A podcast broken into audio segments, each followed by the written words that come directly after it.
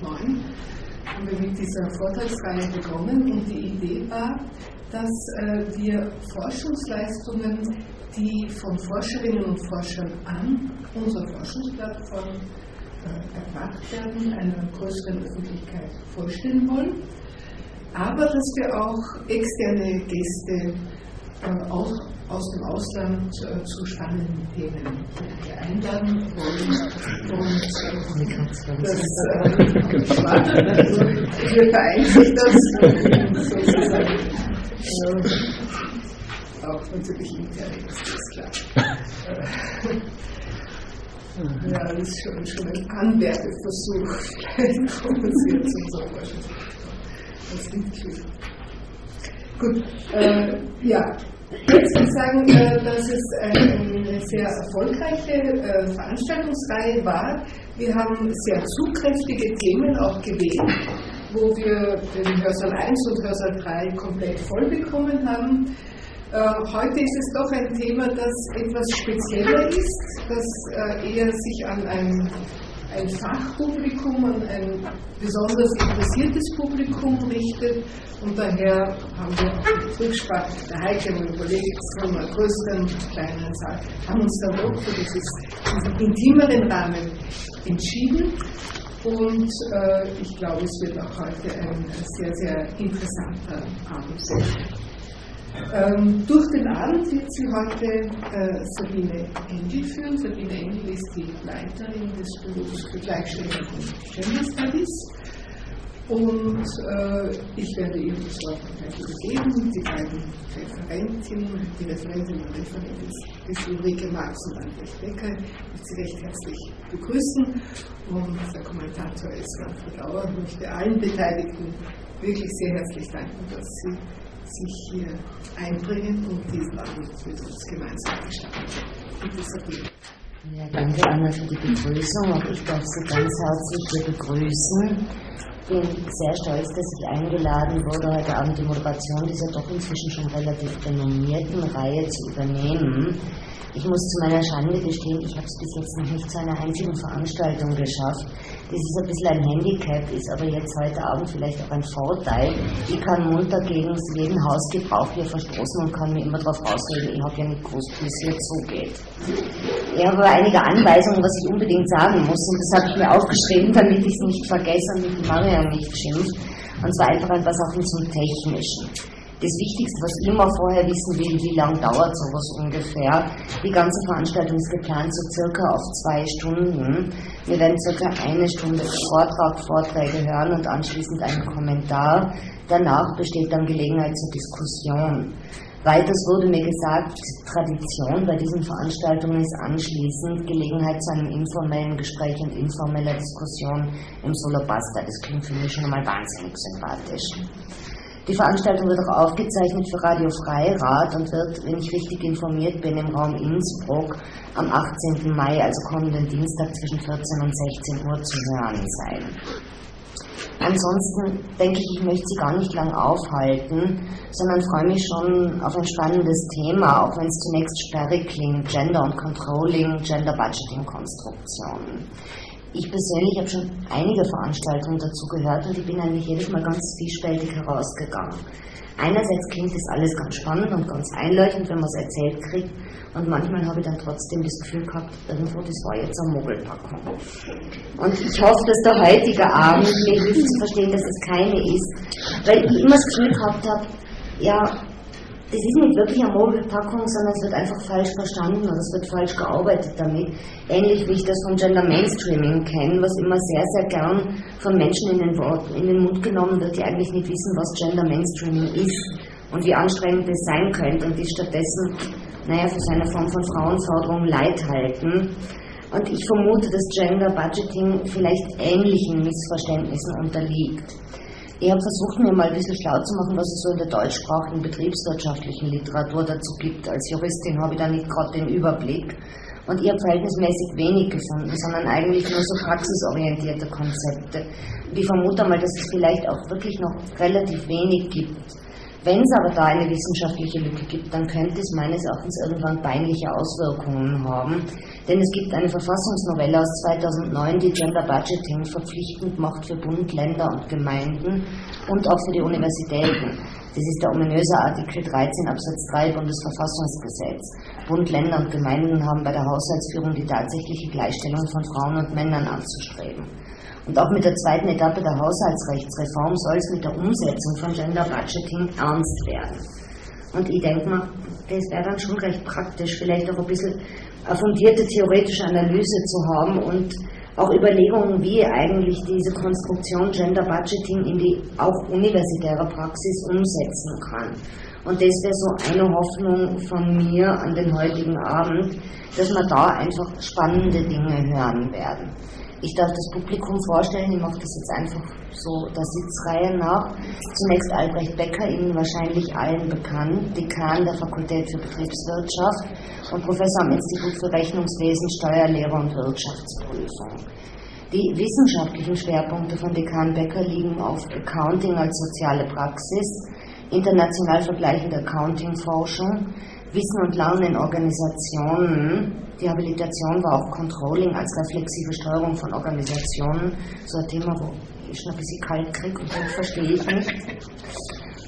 Und was ich sehr spannend gefunden habe, Dekan Becker hat sich geoutet, dass er ein zunehmendes wissenschaftliches, wissenschaftliches offenbar, Interesse an der Steuerung von Universitäten hat. Solche Leute sollte man im Auge behalten. Und was ich spannend finde, ist, jemand, der eine der ersten, noch wenigen Publikationen über Gender und Controlling im deutschsprachigen Raum geschrieben hat.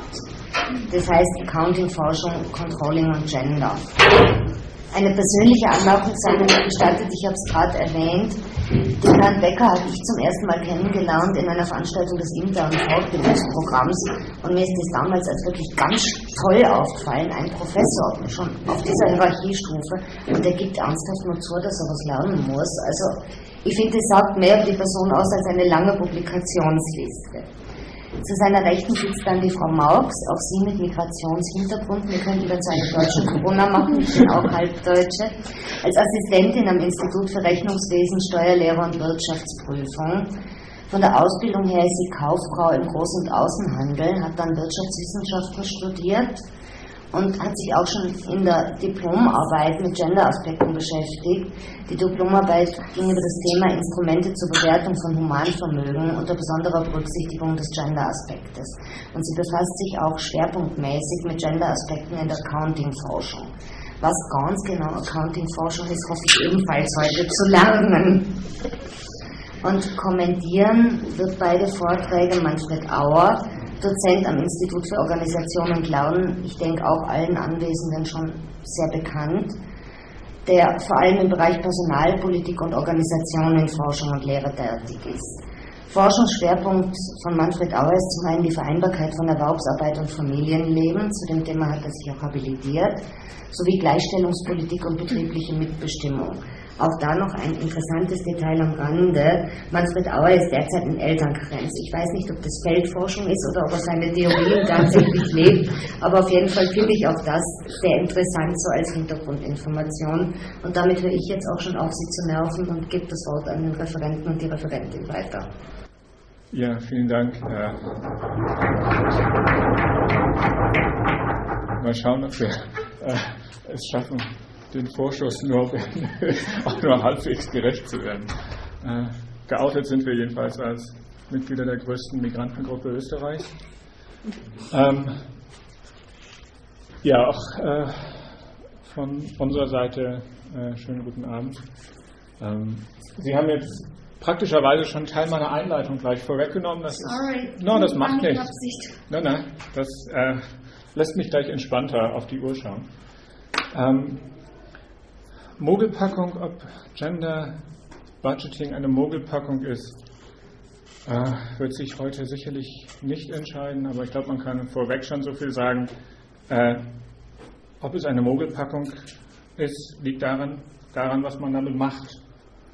Äh, und ich glaube, das ist auch sozusagen der wesentliche Punkt, den wir heute machen werden, dass äh, wir Accounting, was immer es ist, versuchen wir gleich, gleich zu sagen, Accounting, Controlling, Rechnungswesen äh, weniger als ein System der Dokumentation, ein Informationssystem verstehen, als eine Praxis in Organisationen. Und darin entscheidet sich dann, denke ich, was dabei rauskommt.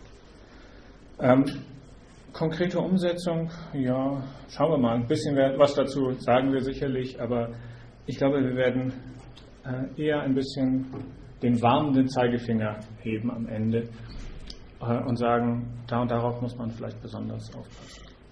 Okay, soweit vorweg. Es, möglicherweise hat es auch ein bisschen Verwirrung gegeben, weil unser Vortrag unter drei unterschiedlichen Titeln angekündigt ist. äh, Gender und Management Accounting steht da auf dem Plakat, Gender und Controlling äh, steht irgendwo anders und jetzt steht hier Gender und Accounting. Das spiegelt, äh, also es ist sozusagen geht auf unsere Kappe. Das spiegelt unterschiedliche Stadien der Vorbereitung wieder, unterschiedliche Stadien vielleicht der Schwerpunktsetzung, auch der Antizipation. Vielleicht können Sie alle mit dem Wort Controlling mehr anfangen als Accounting. Wir haben uns letztendlich für Accounting entschieden, weil es der allgemeinste Begriff ist. Und was das ist, werden wir auch gleich äh, dann erläutern. Okay, Sie haben alles Wichtige zu den Rahmenbedingungen schon einmal gesagt. Es gibt eine Verfassungsnovelle, die quasi äh, Gender Budgeting vorschreibt. Ah, ich hasse es. So. Äh, den Artikel äh, 13 Absatz 3 haben Sie schon zitiert. Es gibt dazu eine Erläuterung, die sagt, die Berücksichtigung der tatsächlichen Gleichstellung als Zielbestimmung der Haushaltsführung entspricht dem international etablierten Konzept des Gender Budgeting. So, fertig ist die Laube. Äh, da haben wir das sozusagen fast äh, schon in der Verfassung drinstehen. Die Grundidee, äh, auch hinter der schon erwähnten äh, Haushaltsrechtsreform, ist der Übergang von einer eher ausgabenorientierten zu einer wirkungsorientierten Planung und Budgetierung. Das heißt, Planung und Budgetierung soll sich an den angestrebten Wirkungen und Leistungen von öffentlichen Verwaltungen orientieren. Eigentlich müsste man sich das natürlich auf der Zunge zergehen lassen, dass man jetzt erst drauf kommt, dass sich die öffentlichen Ausgaben an solchen Dingen orientieren sollten. Das ist aber natürlich Teil der Implementierung von New Public Management und Gender Budgeting wird natürlich auch ganz stark jetzt im Zuge der Implementierung von äh, New Public Management äh, thematisiert. Wir schauen uns natürlich auch ein wenig das Konzept an, aber uns interessiert eigentlich die Frage, was bedeutet es dann oder was wird es vermutlich bedeuten, Gender Budgeting zu implementieren. Implementieren bedeutet ja, dass dieses Konzept Gender Budgeting irgendwie operationalisiert werden muss und eingebaut werden muss in Prozesse, in Organisationen, weil eigentlich alle staatliche Politik öffentliche Politik sich letztendlich ja auch in Organisationen abspielt, seines Ministerien, seines Verwaltungen, Universitäten und so weiter und so fort. Entsprechend gibt es auch Arbeitshilfen der öffentlichen Verwaltung. Vom Bundeskanzleramt beispielsweise eine recht bekannte Arbeitshilfe für Gender Budgeting in der Verwaltung.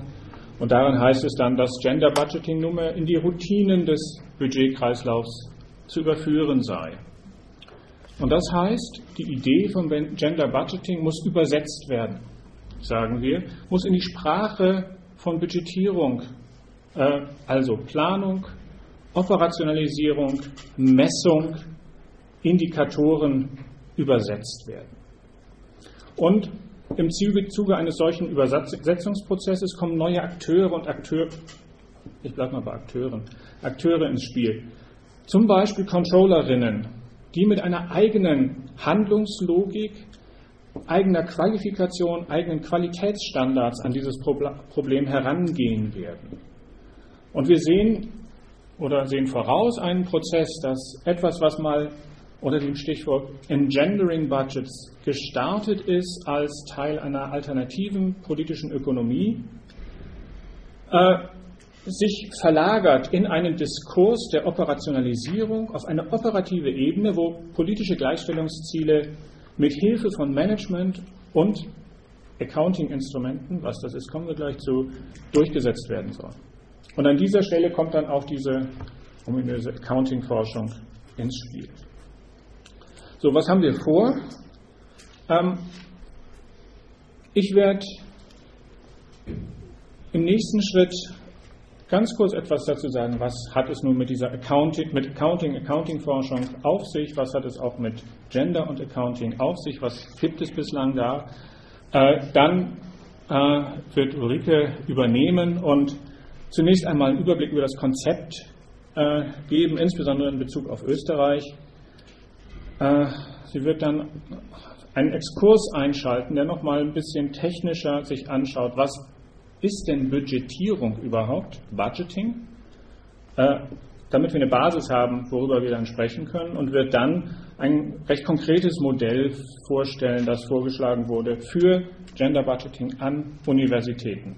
Wir haben natürlich nicht zufällig dieses Beispiel Universitäten gewählt, äh, weil wir glauben, da können wir natürlich alle relativ gut anknüpfen. Und im Anschluss dann wird, ähm, werde ich nochmal äh, dann Accounting-Forschung aufgreifen und äh, wir werden in dem letzten Teil dann äh, ein paar Fragen stellen, sozusagen ein paar Warnschilder aufstellen, insbesondere. Worauf müssen wir achten, wenn wir Accounting-Forschung und ihre Erkenntnisse ernst nehmen bei der Implementation von Gender Budgeting? So, jetzt haben Sie gesagt, Sie haben geschaut, was es in der Betriebswirtschaft über Gender Budgeting gibt. Und eigentlich glaube ich, in der Betriebswirtschaft gibt es über Gender Budgeting so gut wie nichts. Und ich vermute, ein Gutteil von dem, was Sie gefunden haben, stammte wahrscheinlich auch gar nicht aus der Betriebswirtschaft. Weil der Zusammenhang, oder können auch vielleicht so sagen, die Betriebswirtschaftslehre ist nicht unbedingt die Speerspitze der Genderforschung. ähm, mit einigen Ausnahmen, ja, in Innsbruck äh, haben wir Ausnahmen, in Graz haben wir Ausnahmen, in Berlin haben wir Ausnahmen. Also es gibt einige. Ähm, diese Ausnahmen sitzen meistens in Bereichen wie Personal, Organisation, Wirtschaftspädagogik, äh, also den traditionell qualitativ kritischen Bereichen der BWL, kann man vielleicht sagen. Im Bereich Rechnungswesen äh, haben wir das selten und ich kann nicht anders als ein wunderschönes Zitat äh, Ihnen zu zeigen von einem Professor für Rechnungslegung äh, an einer Bundeswehruniversität in Deutschland. Äh, das war die Antwort auf eine Umfrage, die Gertraude Krell und Ulrike Karberg über genderbezogene Themen in der Lehre in der BWL äh, gemacht haben. Im Fach Rechnungslegung ist keine geschlechterbezogene Thematik erkennbar. Ebenso wenig in Unternehmensbesteuerung. Universität der Bundeswehr hat zurzeit nur männliche Studenten, also kein Genderproblem.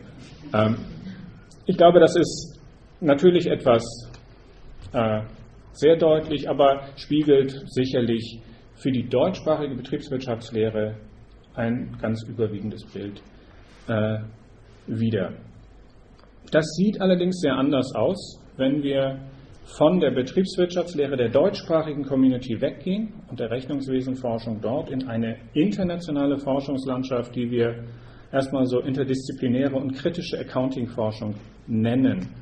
Äh, hier gibt es eine ganz zentrale, renommierte Zeitschrift, die heißt Accounting Organizations and Society. Und dort gab es 1987 das erste Mal schon ein Sonderheft äh, zum Thema Accounting and Gender.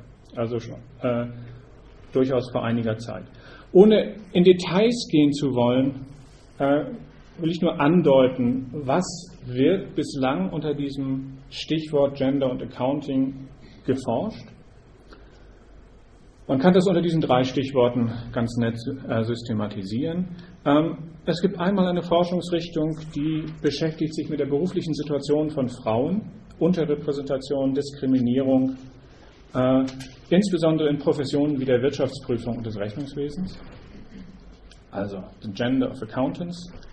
Äh, ein weiterer Strang befasst sich mit einer vermeintlichen Affinität von Rechnungswesen mit seinen Kalkulationen und Maskulinität und der Ausgrenzung von Emotionalität und Feminität als dem anderen des Rechnungswesens sozusagen. Also hier geht es ein bisschen um was, was man sagen könnte, the gender of accounting. Äh, und es gibt einen dritten Strang der Forschung, der sich kritisch beschäftigt. Äh, also alle diese drei Forschungsstränge sind kritische Forschung, sich kritisch beschäftigt mit der Rolle von Accounting in der Reproduktion von Geschlechterverhältnissen Äh, beispielsweise wird untersucht, wie werden Frauen repräsentiert in Geschäftsberichten von, von Unternehmen und ähnlichen Dingen. So, das als kurzen Überblick äh, und das legen wir jetzt wieder zur Seite, weil äh, uns das eigentlich gar nicht so sehr interessiert im Augenblick, was über Gender gesagt wird in der Accounting-Forschung, sondern wir wollen eigentlich sehr viel grundlegender uns Funktionsmechanismen von Accounting, Rechnungswesen anschauen, weil wir glauben, dass diese grundlegenden Funktionsmechanismen zunächst einmal viel bedeutsamer sind, um zu verstehen, was mit Gender Budgeting auf uns zukommen könnte äh, und nicht könnte. So, und jetzt kommen wir auch tatsächlich dazu, über Accounting-Forschung ganz kurz zu sprechen. Was ist nun Accounting? Wir sprechen von Accounting zunächst einmal äh, in einem ganz äh, klassisch institutionellen Sinne, ähm, indem wir Funktionsbereiche meinen. Externes Rechnungswesen, internes Rechnungswesen, äh, Controlling, Wirtschaftsprüfung, solche Dinge. Das ist sozusagen ein erster Zugang. Hier handelt es sich institutionell um durchaus unterschiedliche abgegrenzte Bereiche, aber sie weisen selbstverständlich vielfältige Wechselbeziehungen auf. Insbesondere greifen sie meistens auf die gleichen oder sehr ähnliche Daten äh, zu und übersetzen die jeweils in ihre eigenen Regeln. Also von Kostenrechnungsgrößen in Größen der Bilanzierung beispielsweise sind Übersetzungsleistungen notwendig, aber die Daten darunter liegend sind die gleichen. Und ein wesentliches Charakteristikum dieser gemeinsamen Basis ist Quantifizierung und Kalkulation. Quantifizierung bedeutet nicht unbedingt Monetarisierung, also Ausdruck in Geldwerten, aber Quantifizierung. Als Gemeinsamkeit all der Dinge, die im Accounting geschehen, sagen wir zunächst einmal, identifizieren wir kalkulative Praktiken, calculative practices. Das können Techniken der Kostenrechnung sein, Risikoanalysen, quantitative Entscheidungsmodelle beispielsweise, Bilanzierung, das Zählen von Publikationen, das Zählen von Männern und Frauen und Budgetierung. Und in der sogenannten kritischen und interdisziplinären Accounting-Forschung stehen solche quantifizierenden Praktiken im Mittelpunkt des Interesses. Peter Miller, einer der renommiertesten Forscher in diesem Bereich, hat die Grundidee in diesem Satz zusammengefasst. Accounting has become regarded as a social and institutional practice, one that is intrinsic to and constitutive of social relations. Das heißt, wir gehen davon aus, dass solche kalkulativen Praktiken wie im Rechnungswesen nicht einfach Realität abbilden, sondern Realität schaffen. Also denken Sie an ein schönes Beispiel, Humankapital ist ja nicht einfach die Abbildung des ökonomischen Werts von Personal, sondern wirkt performativ, indem die, es die Behandlung des Personals als ökonomische Größe überhaupt erst ermöglicht und damit wiederum rekursiv die Abbildung in ökonomischen Größen reproduzieren kann. Ein anderes Beispiel ist die Quantifizierung von Forschungsleistung in Wissensbilanzen und ähnlichen Dingen. Das Zählen von Publikationen ist ein performativer Akt, in dem er eine Wirklichkeit ermöglicht, in der Forschungsleistung gleich Anzahl von Publikationen von, in Journals ist beispielsweise. Und wir sagen bewusst, ermöglicht eine Realität, weil es kein Automatismus ist, sondern kontingent. Das heißt, diese kalkulativen Praktiken ereignen sich in bestimmten Kontexten, in denen andere Praktiken eine Rolle spielen, wissenschaftliche Praktiken, unterschiedliche Publikationsgewohnheiten beispielsweise, unterschiedliche Machtverhältnisse und so weiter und so fort. Worauf wir also heute hinaus wollen, ist, dass die Übersetzung von Gender Budgeting in organisationale Praxis, also die Implementation, ein Prozess der Quantifizierung ist. Eine Reihe solcher kalkulativer Praktiken in bestimmten Kontexten, die eine Realität von Gender Budgeting schaffen, die sich möglicherweise von Ausgangsideen deutlich unterscheiden wird. Und wir glauben, dass Erkenntnisse der Accounting-Forschung hier helfen können, für eine systematische Analyse dieser Prozesse und dafür auch sozusagen im Sinne von Praxisrelevanz zunächst einmal ein paar Warnschilder aufzustellen. Hier können wir Fußangeln identifizieren dafür, was alles schiefgehen kann, wenn man bestimmte Dinge nicht äh, berücksichtigt. So, aber jetzt erstmal ein bisschen Futter bei die Fische, wie man bei uns sagt.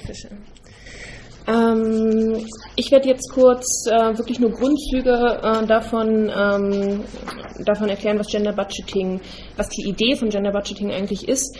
Dann äh, werde ich ganz kurz äh, nochmal auf Budgetierung eingehen, um äh, dann mal an einem Beispiel, wie gut oder schlecht das auch immer sein mag, äh, die Operationalisierung einmal zu zeigen, damit es ein bisschen greifbarer wird, was das Problem eigentlich an der, an der ganzen Geschichte ist.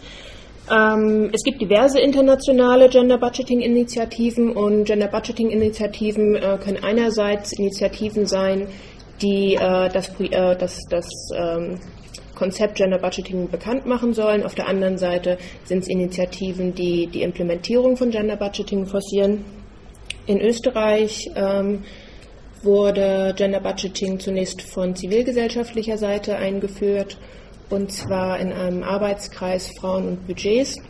Das war äh, im Rahmen des Beirats für, äh, für, ich muss es immer wieder üben, der Beirat für Gesellschafts-, Wirtschafts- und umweltpolitische Alternativen. Und dieser Arbeitskreis äh, bestand seit 2000 und im Rahmen dieser Arbeit ist ein Buch entstanden, das 2002 publiziert wurde und wir sehen das, äh, das Cover. Es heißt Frauen macht Budgets, äh, Staatsfinanzen aus Geschlechterperspektive. Ähm, hier wurde es, so kann man es dem Umschlagtext schon entnehmen, ähm, ähm, wurde das österreichische Staatsbudget das erste Mal unter die feministische Lupe genommen und Frauen sollten ermutigt werden, sich mit Staatsbudgets ähm, zu beschäftigen.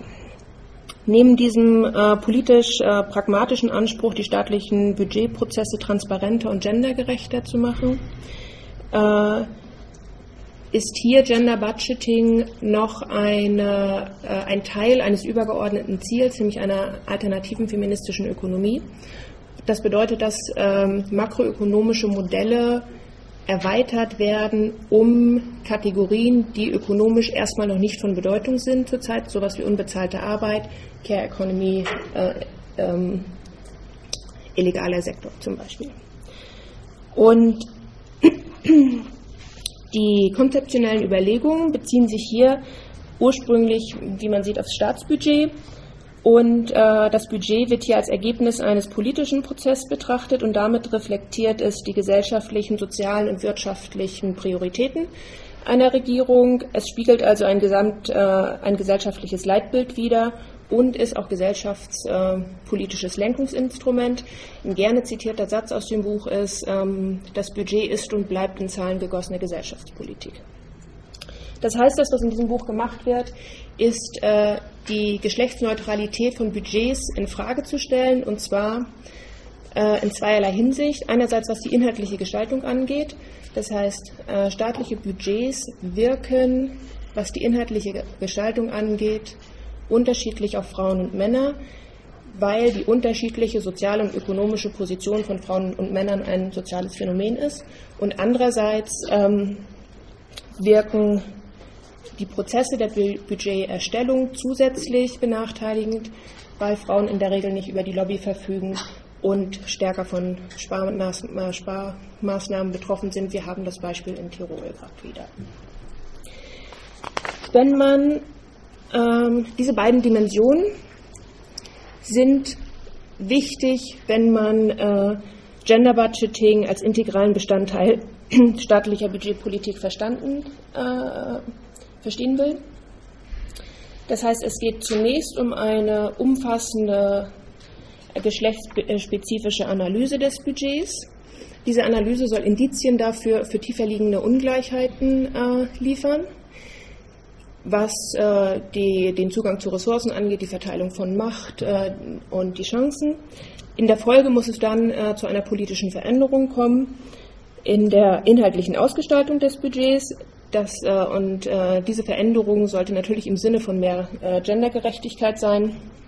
Es muss dann über die politischen Maßnahmen Rechenschaft abgelegt werden und was getan wird. Und das soll mit Hilfe von qualitativen und quantitativen Indikatoren geschehen. Es soll sozusagen ähm, die Veränderung dokumentiert und kontrolliert werden. Der zweite Aspekt ist äh, die Änderung von politischen äh, Prozessen. Die Budgeterstellung soll partizipativer und demokratischer sein. Und das äh, bedeutet hier, äh, dass in die Implementierung von Gender Budgeting ähm, ist die für die Implementierung von Gender Budgeting ähm, ist gefordert, NGOs einzubeziehen, also Non-Governmental Organizations, äh, und damit den äh, Budgetierungsprozess zu erweitern und äh, äh, zu öffnen und demokratischer zu machen. Soweit, also das ist sozusagen die, Grund, die Grundidee von, von Gender Budgeting sehr allgemein gefasst noch. Die Krux an der Geschichte ist die Implementierung und die Operationalisierung. Wir haben äh, vorhin jetzt, ich will es nicht zum dritten Mal sagen, die gesetzlichen äh, Grundlagen sind da äh, für die öffentliche Verwaltung. Und ähm, Albrecht hat es schon gesagt, ähm, es bedarf einer Übersetzung des, des Konzepts von dieser äh, politisch-programmatischen Ebene auf die äh, Ebene der Organisation. Und äh, dafür bedarf es dann der Sprache des organisationalen Budgets. Und das organisationale Budgets, äh, Budget ist halt nichts anderes als Planung und Operationalisierung von Zielen und Strategien und das passiert halt meist durch Quantifizierung in Form von Kennzahlen. Ähm, dass das nicht so leicht ist, zeigt dieses Zitat ganz schön. Das ist äh, aus äh, dem Standard vom, vom Dezember letzten Jahres. Da ging es um eine Veranstaltung zu Forschungsförderung und Gender Budgeting. Und dieses Zitat ist der erste und der letzte Satz des Zeitungsartikels. Ähm, Pilotprojekte existieren bereits, Studien und Leitfäden zu geschlechterdifferenzierter Verteilung öffentlicher Gelder liegen auf dem Tisch. Dass Gender Budgeting noch eine Übersetzung leistungshat, konnte am vergangenen Freitag im Haus der Forschung bei der Diskussion auf Initiative der Gender AG auch nicht von der Hand gewiesen werden. Das heißt, um uns diese, das Problem der Operationalisierung äh, anzuschauen, das mache ich nachher an einem relativ einfachen Beispiel in einem Kreislauf, ähm, halten wir es für ganz sinnvoll, vorher nochmal äh, zu klären, was ist eigentlich das betriebswirtschaftliche Verständnis von, von äh, Budgetierung. Es ist was anderes als ein Staatsbudget. Und dazu folgende Idee. Wenn wir an Budgetierung denken, denken wir zunächst an die, an die Verteilung von Geldmitteln, ähm, was richtig ist, aber grundsätzlich ein bisschen äh, die Sache verkürzt. Wenn wir uns das äh, Zitat anschauen, A budget is a quantitative expression of a proposed plan of action, a blueprint for the company to follow uh, in the forthcoming period. Das heißt, ähm, in diesem Zitat begegnet uns wieder die Quantifizierung. Allerdings, Albrecht hat es auch schon gesagt, nicht zwangsläufig in monetären Werten. Ähm, es kann halt auch äh, die Operationalisierung und Quantifizierung in nicht monetäre Größen bedeuten.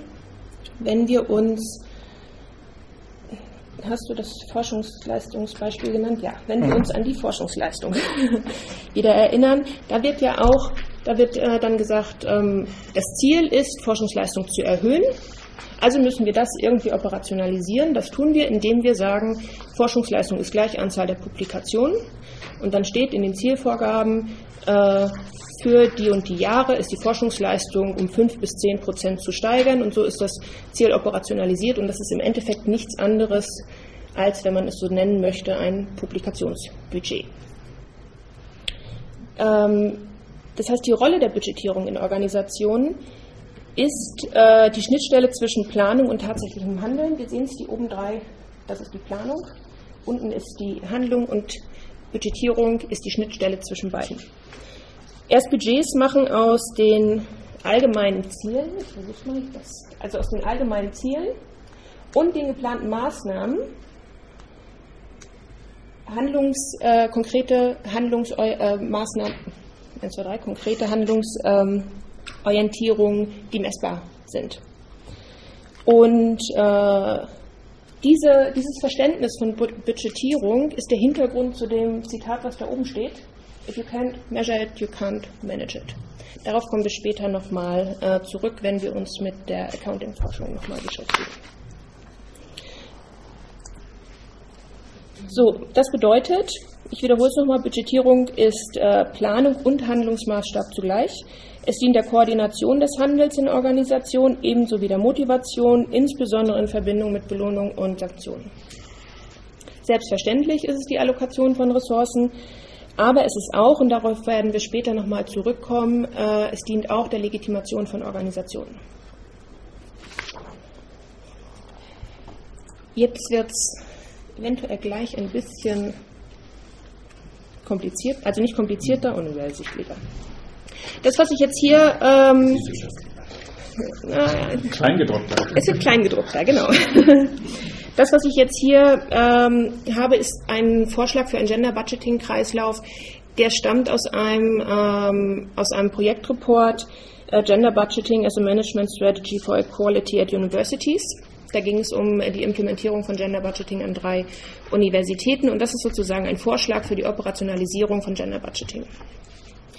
Das sieht im Moment erstmal ein bisschen kompliziert aus, aber ähm, im Endeffekt äh, umfasst dieser Gender Budgeting Kreislauf vier Phasen. Zuerst ist es die Analyse der Ausgangssituation, das ist die. Dann ähm, ist es die Entwicklung von Gleichstellungszielen, Indikatoren und Maßnahmen als zweiter Punkt. Das sind die, den, das kann man mit dazu nehmen, das sind die drei. Dann geht es um die Umsetzung von Maßnahmen, das ist hier. Und schließlich und endlich muss das evaluiert und ähm, und äh, reported werden.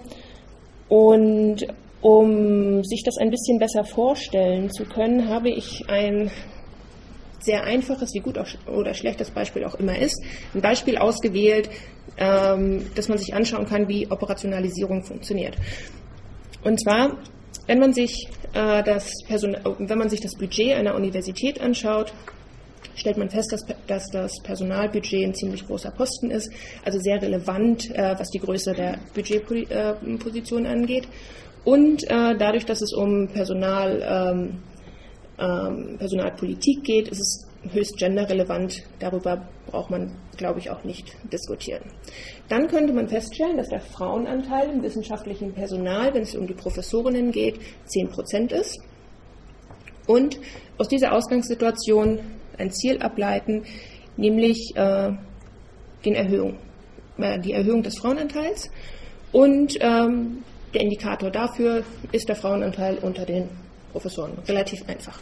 Als Ziel, also dann müsste man ein Ziel festlegen. Die Zielvereinbarung sagt 30 Prozent, der Frauenförderplan sagt 40 Prozent. Also je nachdem, äh, darauf kommen wir nachher auch nochmal, was ist auch ein geeignetes Ziel und was nicht. Also hier nehmen wir die 30 Prozent aus den Zielvereinbarungen. Dann ähm, ist die Frage, wie erreiche ich die Erhöhung des Frauenanteils? Und eine Möglichkeit ist äh, zu sagen, ja, wir versuchen den Frauenanteil an den, an den Berufungen zu erhöhen und ähm, bilden dafür eine neue Kennzahl, nämlich der Frauenanteil und in den Berufungen durchschnittlich die letzten drei Jahre.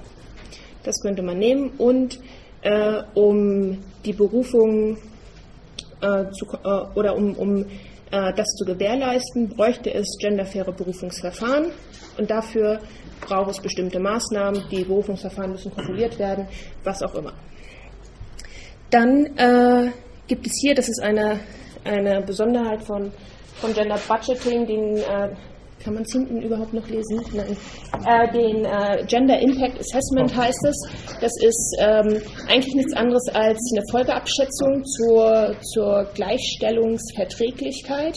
Äh, darüber jetzt hier zu reden, wäre eine extra Stunde. Ich, für das Beispiel nehmen wir einfach mal an, dass diese Folgeabschätzung äh, positiv evaluiert wird. Und dann muss es darum gehen, diese äh, Maßnahmen umzusetzen. Und zwar einmal möglich wäre, wenn es zum Beispiel im Arbeitskreis für Gleichstellung keine Stelle gibt, die Berufungsverfahren kontrollieren kann und dafür keine, kein Personal vorhanden ist, müsste Geld dafür zur Verfügung gestellt werden, dass man das machen kann. Dann, äh, dann, äh, äh, dann geht es auch darum, äh, die Kennzahl, die wir auf dieser Seite hier entwickeln haben, tatsächlich an das Budget zu koppeln, dass eine bestimmte Sanktion bzw. Ähm, ähm, eine Belohnung damit verbunden ist. Das müsste halt dahin. Und nicht zuletzt muss das alles ähm, evaluiert werden und äh, dokumentiert werden und die Analyse äh, oder die Evaluation dieses Zirkels hier, die hier passiert, ist eigentlich nichts anderes als äh, schon wieder die Analyse der Ausgangssituation für den neuen Kreis. Also ich hoffe, dass für alle Nicht-BWLer das sehr einfach nachzuvollziehen ist, wie Operationalisierung überhaupt erstmal ähm, funktionieren könnte. Und ähm, wenn wir jetzt eine Vorstellung davon haben, übergebe ich an Albrecht, um mal zu sehen, was so schwierig ist an dieser Sache. Ja, gut. Also dieser das ist ein typischer Planungskreislauf, wie er eben in Bezug auf Genderfragen, aber genauso gut in Bezug auf Kundenzufriedenheit oder Produktionsziele oder was auch immer äh, aufgestellt werden kann. Äh, wenn wir jetzt äh, das Ganze beginnen zu betrachten aus der Perspektive der Accounting-Forschung, diese ganz rudimentären Ideen, die wir zu Beginn äh, vorgestellt haben, können wir vielleicht zunächst einmal sagen, dass das große Problem des Gender Budgetings äh, der Erfolg des Konzepts ist. Äh, auf einmal müssen nämlich in einem Zeithorizont von wenigen Jahren im Grunde alle öffentlichen Organisationen ein Gender Budgeting einführen. Äh, und dieser eingangs zitierte Kommentar zur äh, Verfassungsnovelle sagt ja auch, dass das Gender Budgeting ein international etabliertes Konzept sei. Das bedeutet aber noch lange nicht, dass man auch auf der Ebene der Universität Innsbruck oder anderer Organisationen weiß, was man damit anfangen soll. Das heißt, alle diese Konzepte, Instrumente, Ideen müssen quasi für jede Organisation selbst neu erfunden werden. Das heißt, das, was hier in diesen grünen äh, äh, Bubbles da steht, muss ja für jede Situation, für jede Organisation im Prinzip neu konstruiert werden. Zwar gibt es eine allgemeine Mechanik, aber was das bedeutet und wie das umgesetzt wird, muss jedes Mal neu erfunden werden. Für andere Bereiche der Budgetierung, also im finanziellen Bereich, gibt es halt eine langjährige Erfahrung, aber auch da muss jede Organisation, jedes KMU, jedes kleine Unternehmen in Tirol, das eine Kostenrechnung einführt, muss das anpassen auf die spezifischen Situationen. Das heißt, dieses, diesen Prozess der Übersetzung und der Anpassung kennen wir eigentlich in der Accounting-Forschung. Was Gender Budgeting besonders macht, könnte man sagen, sind äh, zwei Aspekte. Der eine Aspekt ist, ist halt neu und ungewohnt und der andere, äh, die Phänomene, die wir meinen, sind halt in der Regel relativ schwer zu operationalisieren und zu messen. So, und wenn wir jetzt zurückdenken, äh, wir hatten ja gesagt, Accounting sind Praktiken der Kalkulation. Äh, also eine Form von Praxis, hatten wir gesagt, die sowohl sozial konstruiert ist, als auch die Realität, auf die sie sich beziehen soll, mitkonstruiert. Und ganz in diesem Sinne werden wir gleich erläutern, äh, auch, dass die Implementation von Gender Budgeting ein Prozess der Konstruktion ist, daher auch Gender Budgeting Konstruktionen. Und wir können sagen, in der Implementation eines solchen Systems, das heißt im Aufsetzen eines solchen Systems, entsteht erst das, was Gender Budgeting in einer konkreten Organisation ist. Das gibt es also sozusagen nicht vorher. Und wir, es gibt unterschiedliche, natürlich unterschiedlichste Konzeptionen davon, wie man das beschreiben kann. Wir neigen dazu, das Ganze mit Bruno Latour und, und Farma Czerniawska als Übersetzungsprozess eben zu bezeichnen, Translation. Äh, und die Grundidee ist einfach, es gibt bestimmte Ideen, Konzepte, Gender Budgeting, die entstehen in einem bestimmten Kontext, werden aus diesem Kontext aber herausgenommen, disembedded, und transferiert in andere Kontexte, re-embedded, mit anderen Regeln, anderen Akteuren, anderen Interessen. Äh, und das bedeutet hier, dass ein Konzept, das aus der, einer kritisch-feministischen Ökonomie stammt, letztendlich übersetzt werden muss in ein ganz banales, organisationales Steuerungsinstrument. Und dadurch wird etwas Neues konstruiert. Es wird vermutlich etwas anderes entstehen, als sich manche feministische Theorie unter dem Konzept Gender einmal vorgestellt hatte. Im Gender Budgeting kommt Gender normalerweise in genau zwei Ausprägungen vor, Männer und Frauen. Oder Gendergerechtigkeit bedeutet letztendlich, wenn wir beispielsweise das Kennzahlensystem unserer Universität anschauen, Gendergerechtigkeit bedeutet letztendlich Anteil von Frauen an Berufungen, Habilitationen, Doktoratsabschlüssen. Und hier ist man natürlich manchmal geneigt zu sagen, als Tiger gesprungen, als Bettvorleger gelandet.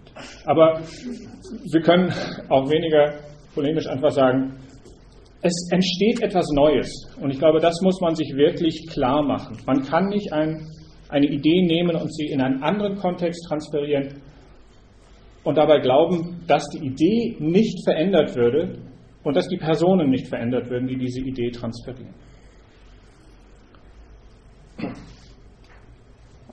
Gleichzeitig haben wir ja gesagt, nicht nur Gender Budgeting wird konstruiert, sondern Gender Budgeting konstruiert eine bestimmte Art von Realität.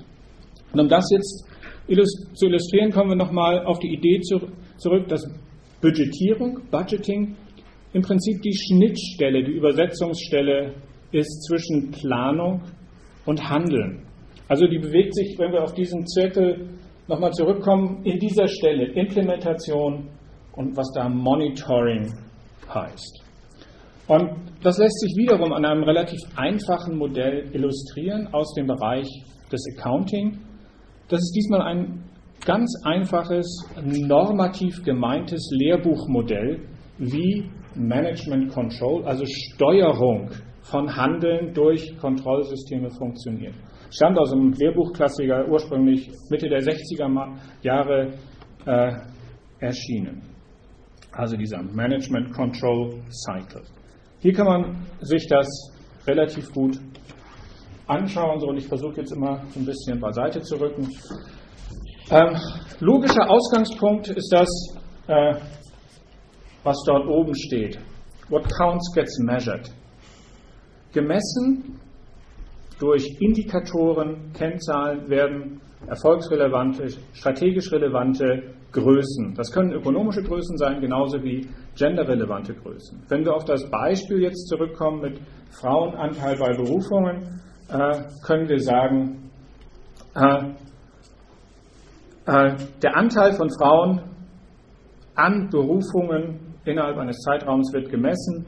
Dieser Sachverhalt ist für den Erfolg, in diesem Falle für Gender Budgeting, wichtig. Und die Aufmerksamkeit der Akteure in der Universität Innsbruck zum Beispiel soll sich darauf richten. Das ist zunächst mal der Ausgangspunkt, die Ausgangsidee. Im zweiten Schritt die Idee, what gets measured gets done. Was gemessen wird, wird auch getan. Ziert übrigens äh, irgendeinen Leitfaden, wenn ich das richtig sehe, der Universität Graz zum Gender Budgeting. What gets measured gets done. Äh, und ist geneigt zu sagen, das ist optimistisch. Äh, hinter dieser Idee steht die Erkenntnis, dass das, worauf sich die Aufmerksamkeit richtet, mit großer Wahrscheinlichkeit auch im Handeln irgendwie sich reflektiert. Also wenn der Anteil äh, an Frauen an Berufungen gemessen wird, dann wird darauf reagiert. Zum Beispiel, indem mehr Frauen berufen werden oder indem die Legitimationsanstrengungen bei Nichtberufung von Frauen verstärkt werden. Das heißt, es muss also gar nicht sozusagen funktional funktionieren, sondern kann dysfunktional funktionieren, aber es wird darauf reagiert. What gets measured, gets done. Der dritte Schritt ist das, was das Ganze dann so richtig wirkmächtig werden lässt. Nämlich erst, wenn die Messung verknüpft wird mit Anreizen, Belohnungen oder Bestrafungen, dann wird das Ganze wirklich interessant. What gets done gets rewarded. Im Falle der Berufung von Frauen beispielsweise könnte man sagen, wird das Fakultätsbudget über eine Kennzahl positiv beeinflusst oder bei einer guten Begründung der Ablehnung von Frauen erfolgen zumindest keine negativen Sanktionen in Form von Verzögerungen von Verfahren, äh, Einsprüchen und so weiter und so fort. So, damit kann man ja sagen, das eigentliche Kriterium dafür, was wichtig ist, ist nicht unbedingt das, was gemessen wird, sondern das, was belohnt wird.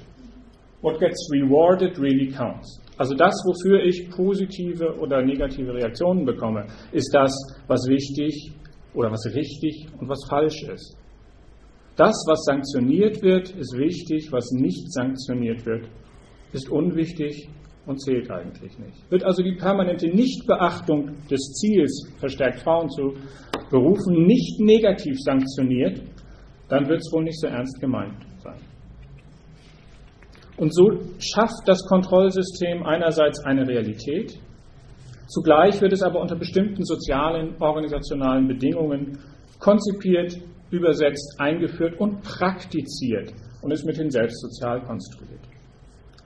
Also diese kalkulativen Praktiken in diesem Falle hier konstituieren soziale Realität und sind durch diese mitkonstituiert. So vor diesem, vor dem Hintergrund dieser Überlegungen wollen wir jetzt abschließend auf drei Punkte hinweisen, die wesentliche ja, Probleme für das Gender Budgeting sein könnten. Also das ist jetzt der Punkt, wo wir äh, aus Accounting-Forschungssicht den warnenden Zeigefinger heben wollen ein bisschen. Und wir nehmen, nehmen wieder diesen, äh, dieses Modell als Beispiel und diesmal eher als analytisches und nicht als normatives äh, Modell. So, die erste Frage ist, wer bestimmt denn, was gemessen wird? Wer definiert also das Gender Budgeting Kennzahlensystem, die Indikatoren? Wessen Einflussbereich ist das?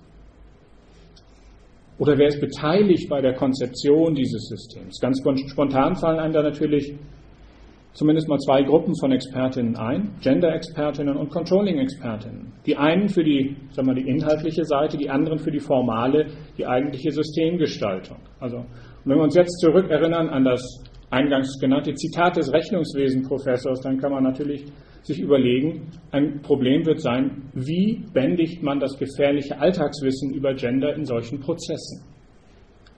Wie kann man sicherstellen, aber darüber hinaus, dass sich diese Gruppen mit sehr unterschiedlichen Hintergründen überhaupt verständigen können? Wie können die miteinander reden äh, und gemeinsam etwas entwickeln? Zweiter Punkt. Wie stellen wir denn sicher, dass das Richtige gemessen wird, dass die Indikatoren richtig sind? Dieser Zirkel hat ja eine sich selbst verstärkende Tendenz eingebaut. Und diese Tendenz zum, zur Selbstverstärkung äh, birgt immer die Gefahr, dass man umso entschlossener in den Abgrund marschiert, je ungeeigneter ein Erfolgsmaßstab ist. Hinter der Handlungssteuerung durch solche Indikatoren und Kontrollsysteme stehen ja implizit oder explizit Kausalmodelle. Wie kommen wir also zu Vorstellungen von Ursache-Wirkungsbeziehungen. Gelingt es, plausible Ursache-Wirkungsbeziehungen zu identifizieren, die wir dann abbilden können in ein solches Indikatormodell? Ja? Die Erfahrung, die wir machen mit Wissensbilanzen und Ähnlichem, lassen uns ja hier eher skeptisch sein. Häufig wird ja eher das gemessen, was gut zu messen ist und nicht das, was sinnvoll ist. Ja, beim Gender Budgeting liegt es natürlich nahe, äh, zu sagen, wir zählen Männer und Frauen und fertig ist die Laube. Weil in Personaldatenbeständen sind diese Dinge enthalten. Und zwar einfach zu finden. Ja? Darüber hinaus regt uns das natürlich auch an, dazu die Kontrollsysteme selbst zu kontrollieren, zu evaluieren und darauf achten zu müssen, können wir die Indikatoren, die wir nehmen, überhaupt beeinflussen oder nicht. Dritter Punkt. Wie stellen wir dann sicher, dass das, was wichtig ist und gemessen wird, auch sanktioniert wird? Und hier können wir zurückgreifen auf eine ganz gut dokumentierte Forschungen aus dem Bereich des Accounting, genauso wie Organisationsforschung. Und das läuft so meistens unter dem Stichwort Rationalitätsfassade und Decoupling, Entkopplung. Dahinter verbirgt sich folgender Sachverhalt. Organisationen, Universitäten, Ministerien, Unternehmen benötigen von ihrer Umwelt nicht nur materielle Ressourcen oder immaterielle Ressourcen, sondern die ganz wichtige Ressource Legitimität. Sie sind darauf angewiesen, dass sie von ihrer Umwelt diese Legitimität zugeschrieben bekommen, dass sie also als normkonform handelnde Einheiten wahrgenommen werden. indem sie beispielsweise Gesetze einhalten, ganz banal. Und diese Legitimität ist häufig die Voraussetzung dafür, dass ich überhaupt Ressourcen bekommen kann. Ja? Im Sinne gut qualifizierter Mitarbeiterinnen beispielsweise, staatliche Finanzierung, Kundenloyalität oder was auch immer. Was bedeutet aber normkonform Handeln in einem solchen Zusammenhang, wie wir hier sind? Das bedeutet, dass es gesellschaftliche oder institutionalisierte Anforderungen an Organisationen gibt, die beinhalten, was ist denn eine moderne Organisation? Was ist denn eine verantwortungsvolle Organisation? Was ist denn eine gendergerechte Organisation? Von Universitäten wird erwartet, dass sie über ihre Mittelverwendung mit Hilfe eines Rechnungswesens Rechenschaft ablegen können, dass sie strategische Planungsprozesse hat, dass sie über ihr intellektuelles Kapital berichtet und was auch immer. Und jetzt kommt noch dazu die Erwartung Einführung eines Gender Budgeting. Aus der Forschung wissen wir nun, dass Organisationen dazu tendieren, Systeme, die auf solche Erwartungen reagieren, wie das Gender Budgeting beispielsweise, von den eigentlichen organisationalen Prozessen abgekoppelt werden. Sie werden quasi zum Schein eingeführt, damit man hinter der Fassade, ja, wie immer man es sagen will, weiter wursteln kann wie bisher, aber häufig ja auch effizient arbeiten kann wie bisher. Also wir wollen das nicht so sozusagen so schwarz-weiß sehen. Ja? In der Organisationsforschung ist das das erste Mal aufgekommen äh, unter dem Stichwort der Anforderung an Organisationen, dass sie rational sein sollen. Ja? Und das heißt, sie sollen rationale Entscheidungsprozesse äh, durchführen, tolle Entscheidungsmodelle äh, durchrechnen und so weiter und so fort. Das ist aber häufig weder effizient, weil es ungeheuer ressourcenaufwendig ist und häufig auch nicht möglich. Und das heißt, man errichtet eine rationale Fassade von Entscheidungsmodellen, Investitionsrechnungen, Expertisen von Unternehmensberatern und so weiter und so fort. Aber das ist abgekoppelt von dem, was eigentlich passiert. Sie haben die Funktion, die internen Prozesse zu schützen. Wenn das jetzt jemandem bekannt vorkommt, äh, dann kann, können wir das gut verstehen. Auch wenn der Vizerektor da ist, sage ich es gerne. Zielvereinbarungen an unserer Universität sind für mich äh, ein wunderbares Beispiel. Wir müssen sie machen, machen wir sie halt. Die Nichterfüllung von Zielen durch Fakultäten im Zuge dieser internen Zielvereinbarung beispielsweise hat nie wirklich Konsequenzen bislang nach sich gezogen, also wird es auch nicht so ernst gemeint sein.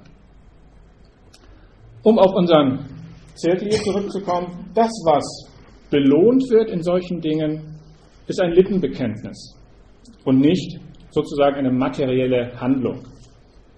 Und bezogen auf das Gender Budgeting, und hier können wir, weil es keine empirischen Ergebnisse wirklich gibt, nur wirklich sagen, hier sehen wir beinahe die größte Gefahr, es werden Kennzahlensysteme geschaffen, die aber nicht systematisch verknüpft sind mit gendersensitiven Analysen von äh, Situationen, strategischen Plänen, Sanktionsmechanismen und so weiter, sondern die hauptsächlich dazu da sind, die Anforderungen der Umwelt in Form des Ministeriums zufriedenzustellen. So, damit haben wir jetzt versucht anzudeuten, dass es für die Implementierung von Gender Budgeting hilfreich sein kann, sich mit den bisherigen Erkenntnissen dieser kritischen Accounting-Forschung auseinanderzusetzen, weil sich eben eine ganze Reihe dieser Erkenntnisse wunderbar übertragen lassen auf das Feld Gender Budgeting. Wir wollen also insbesondere darauf hinweisen, dass die Implementation das Konzept Gender Budgeting möglicherweise massiv verändert, dass es letztendlich die Praxis und nicht das Konzept ist, welches organisationale Realität schafft, dass bei der Implementation sehr unterschiedliche Logiken aufeinandertreffen, die irgendwie miteinander äh, agieren müssen und dass dieses Phänomen des Decoupling der Rationalitätsfassade oder der Gendergerechtigkeitsfassade, wie immer wir es hier nennen wollen, alle guten Absichten eines noch so guten, gut konstruierten Systems unterlaufen kann. So, damit sind wir am Ende. Danken für die Geduld. Freuen uns auf einen Kommentar und eine spannende Diskussion. Danke.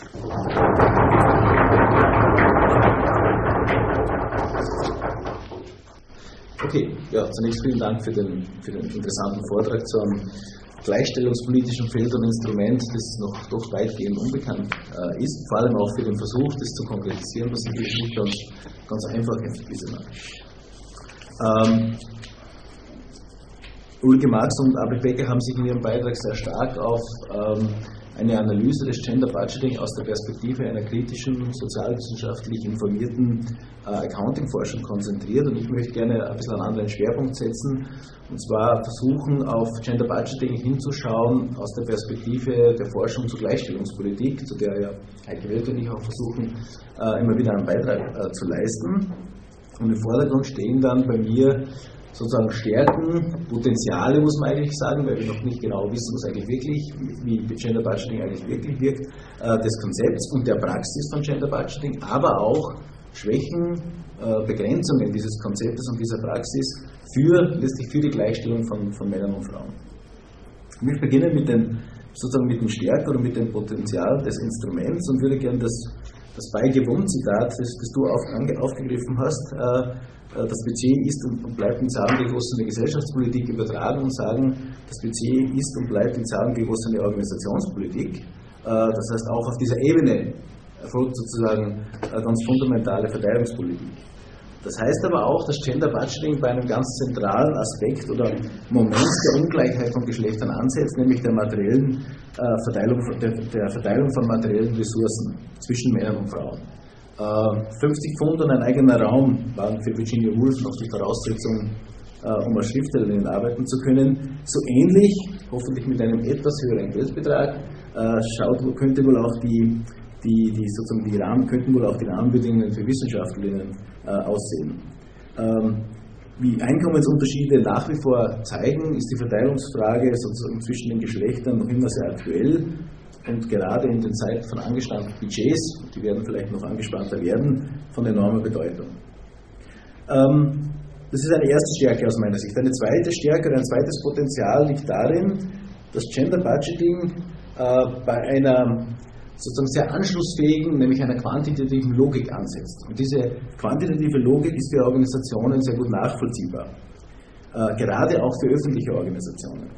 Ähm, Gender Budgeting muss zwar darauf, darauf, nicht begrenzt bleiben, es werden ja auch immer wieder äh, in der Diskussion sozusagen qualitative Standards, qualitative Kriterien gefordert und der Kreislauf, den du angesprochen hast, der deutet es auch schon an, dass sowas, sowas möglich wäre. Ähm, aber Organisationen, das ist ja sozusagen die Idee des Accounting auch, äh, sehr stark, werden gerade über solche quantitativen Instrumente, quantitative betriebswirtschaftliche Zugänge gesteuert. Das wird zum Teil auch bedauert, aber das spielt natürlich ein, praktisch eine sehr große Rolle. Instrumente, die deshalb diese Logik aufgreifen, das Gender Budgeting, stoßen deshalb auf eine gewisse Akzeptanz. Man spricht sozusagen eine Sprache, die für viele, gerade auch für Führungskräfte, äh, nachvollziehbar ist. Äh, wir haben im Zuge unserer Forschung äh, auch einmal einige Interviews äh, geführt mit, mit Gleichstellungsbeauftragten, Gleichbehandlungsbeauftragten und eine Gleichstellungs Gleichbehandlungsbeauftragte einer, einer Landesverwaltung hat diesen Zusammenhang einmal schon schön aufgezeichnet. Sie spricht zunächst das Recht auf an, welche Bedeutung das Recht für öffentliche Verwaltung hat. Und dann sagt sie, wichtig ist auch sozusagen diese quantitative Dimension anzusprechen. Sie sagt, Personalstatistiken sind eine gute Ausgangsbasis. Das wird akzeptiert. Mir fällt immer wieder auf, dass sich Männer mit dieser Art von Fakten leichter tun.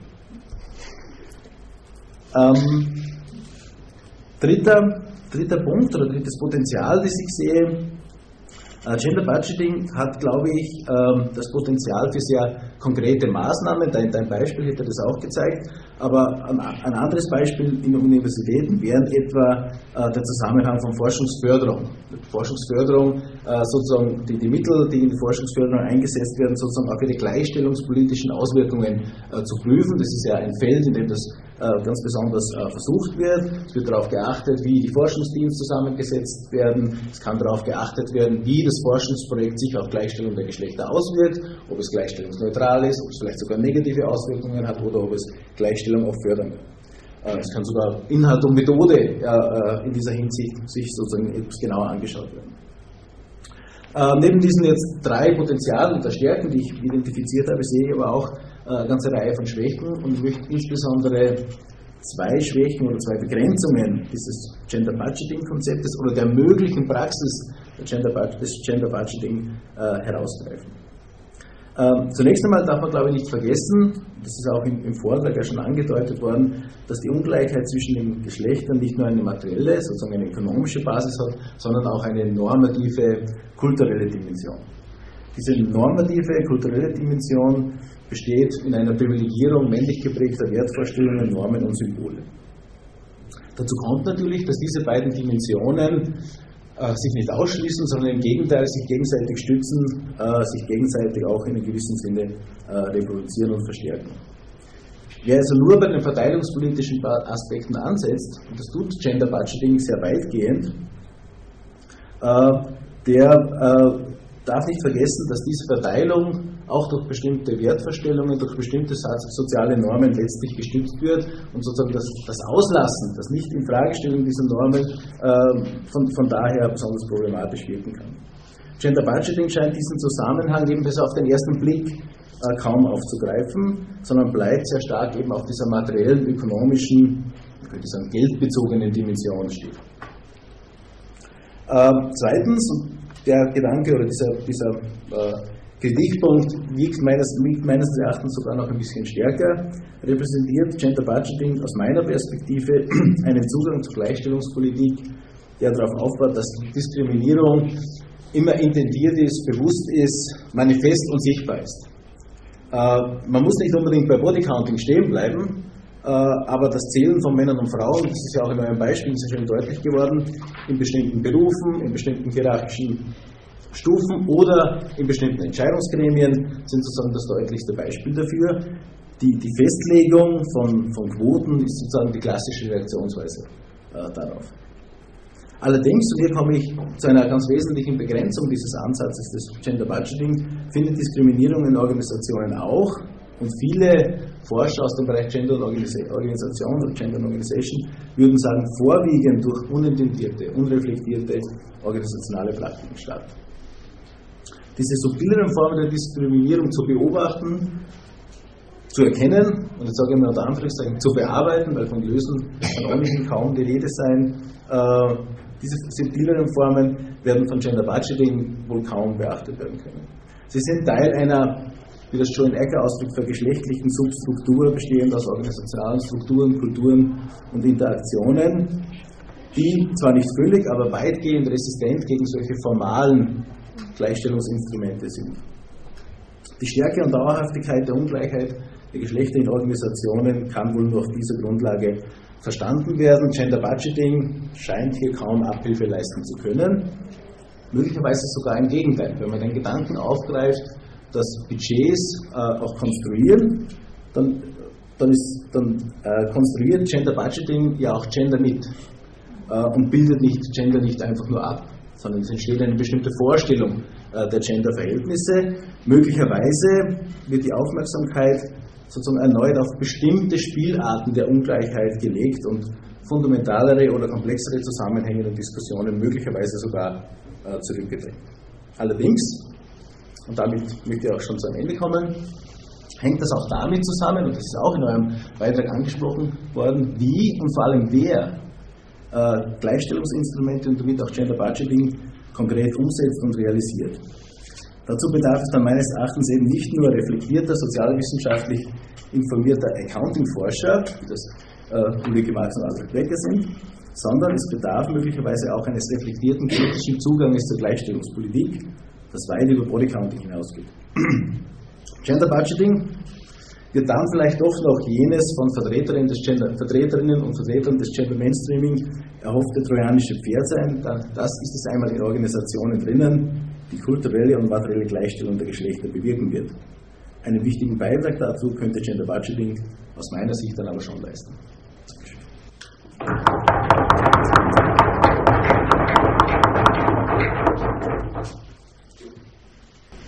Ja, ich bedanke mich zunächst beim Podium für die wirklich spannenden Beiträge. Jetzt kann man sagen, ich werde mich jetzt unmenschlich zusammenreißen und nicht gleich selber meine ganzen Fragen aussprudeln, sondern zunächst einmal gleich den Ball ans Auditorium spielen. Ja, ich kann vielleicht einen Input leisten zu diesem äh, Zählen des ist uns einfach vom Ministerium vorgegeben worden. Ja? Wir können da weder als Tiger noch als Löwe springen, das war heißen der Leistungsvereinbarung wir messen euch am Anteil der Frauen in Professoren, äh, Dozentinnen und, und wissenschaftlichen Personalpunkt. Was ihr noch entscheiden könnt, ist die Zahl, die ihr einsetzt. Ja? Und dann habe ich mir den Spaß erlaubt, bei Frauen 30 Prozent einzusetzen, nicht 40, das wäre wirklich als absurd erschienen, und 30 und dann hat der äh, Generalsekretär gesagt, das ist aber ambitioniert. Ne? Dann hat er selber gemerkt, wie will man in drei Jahren eine Zahl verdoppeln. Ja? Nämlich eine Zahl verdoppeln in einem Bereich, wo Sie als Universitätsleitung wenig steuern können. Denn am Ende haben Sie zwar drei, die Sie berufen können, und wenn da drei Männer sind, können Sie keine Frau berufen. Ja? Zurückschmeißen, dann verzögert es das, und dann rufe ich auch keine, also das ist ja absurd. Ne? Äh, das wissen wir alle, aber trotzdem tun wir alle das Spiel mitmachen. Wenn die Politik mutig wäre, hätte sie in dem Bereich die Berufskommissionen abgeschafft. Ich halte das nach wie vor für Old Boys Network. Ja. Äh, und darüber müssen wir mal diskutieren. Ne? Aber da spielen wir eben das Spiel nicht.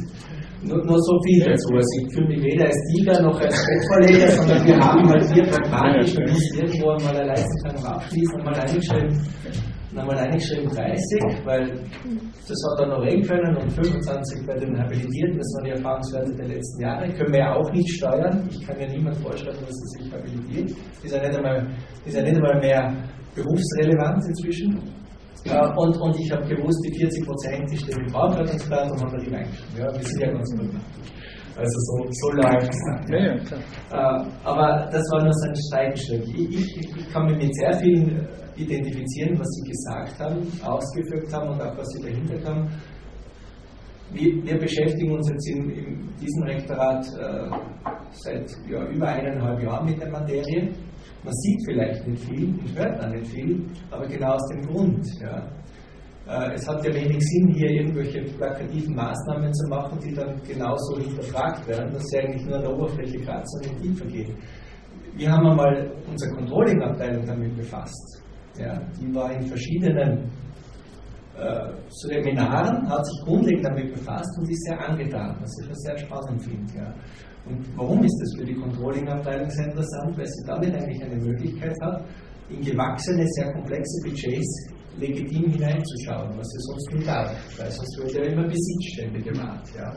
Und das finde ich spannend und das, glaube ich, wird das bewirken. Ja. Äh, Wo es hingeht, werden wir sehen. Äh, es wird auch ein paar Alibi-Aktionen geben müssen. Wir haben ja so eine Alibi-Sache. Wir haben ja auch einen, einen kleinen Teil unseres Budgets. Das, das ist ja auch nicht äh, Gender Budgeting, aber es gibt, äh, es gibt Gender-Komponenten im, im Sachmittelbudget. Ja? Da hat es unter elends schwierigen Verhandlungen, hat das Vorgängerrektorat mit den Dekanen verhandelt dass dieses Budget gemacht wird. Sie haben es eh da. Und dann gibt es da drinnen zwei Anteile und Sie haben es schön, danke, ich wollte nicht gerade die Prozente sagen. Ja. Da gibt es zwei Anteile, also Frauenanteil bei den Doktorabschluss und den Berufungen und zählen das zusammen. Und dann steuert das wie viel Prozent? Ja, also 2 mal 1,67. Das ist, Entschuldigung, ich mache niemanden vor, aber das ist lächerlich. Ja. Aber man hat es drin. Ja. Aber wenn man da angefangen hätte, hier den Wert auf 3% zu erhöhen, na, saßen wir immer noch da und streiteten und ich hätte die Controlling-Abteilung noch nicht dafür begeistert, dass sie sich grundlegend mit dem beschäftigt und das tut sie jetzt. So ist es bei uns. Viel mehr haben wir noch nicht, aber das ist alle Dinge.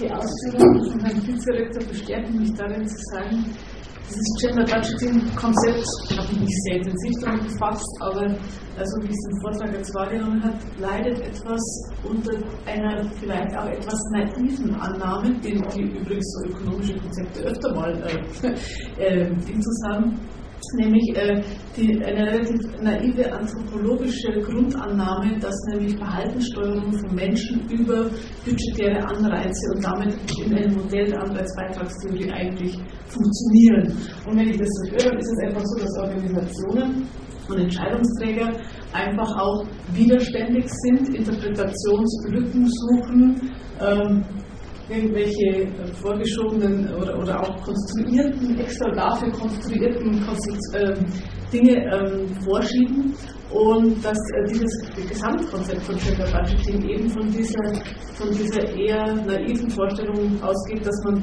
Verhaltenssteuerung von Menschen, weil Entscheidungsträger sind nun mal ähm, eben ähm, auch nicht gefeit vor solchen Sachen, äh, dass man das über Anreize steuern könnte. Und äh, das bestärken ja. Also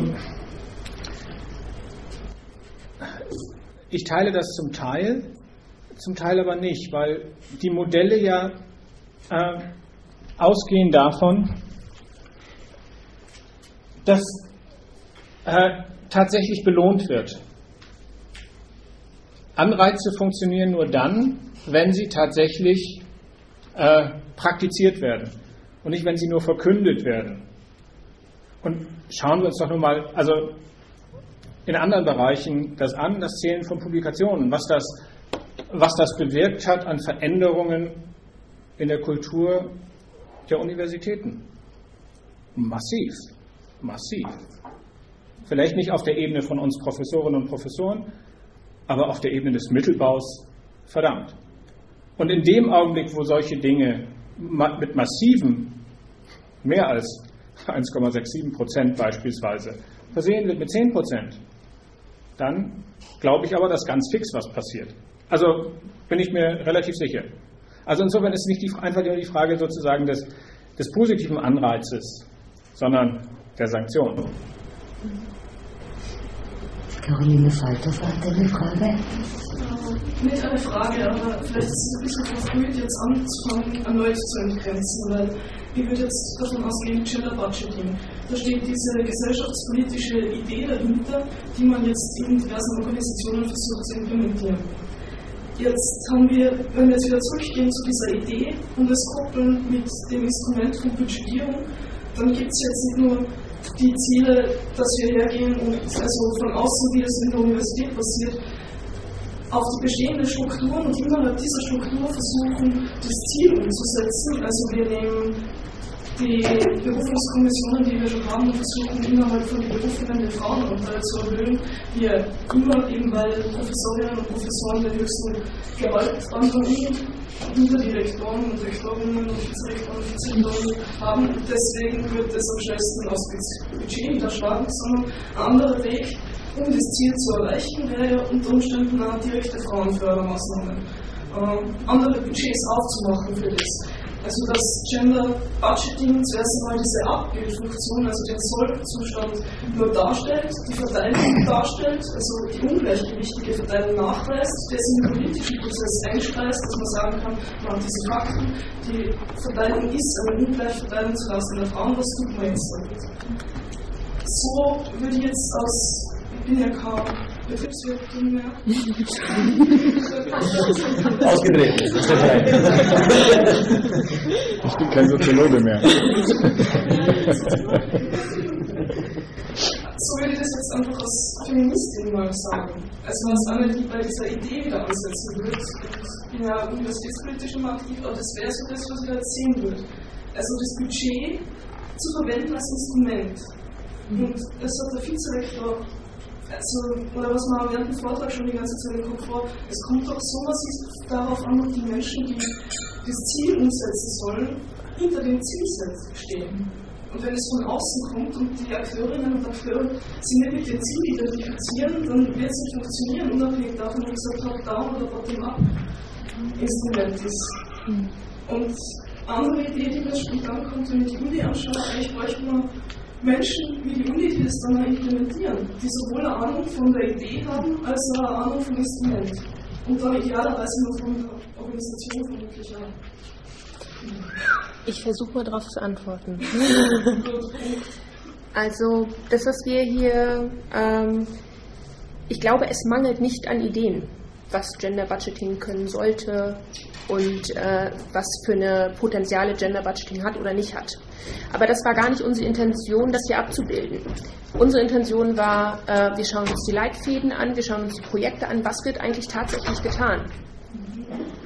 Und wenn es darum geht, was tatsächlich getan wird, dann werden Frauen und Männer gezählt, dann gibt es Frauenquoten, äh, dann ist das äh, vielleicht nicht mehr konform mit dem kritischen, äh, mit dem kritischen Konzept dann wird vielleicht eine Analyse des Budgets auch gar nicht gemacht, sondern es reicht, wenn drei Kennzahlen im Kennzahlenmodell drinsteht. Und dann ist das für diese Organisation Gender Budgeting.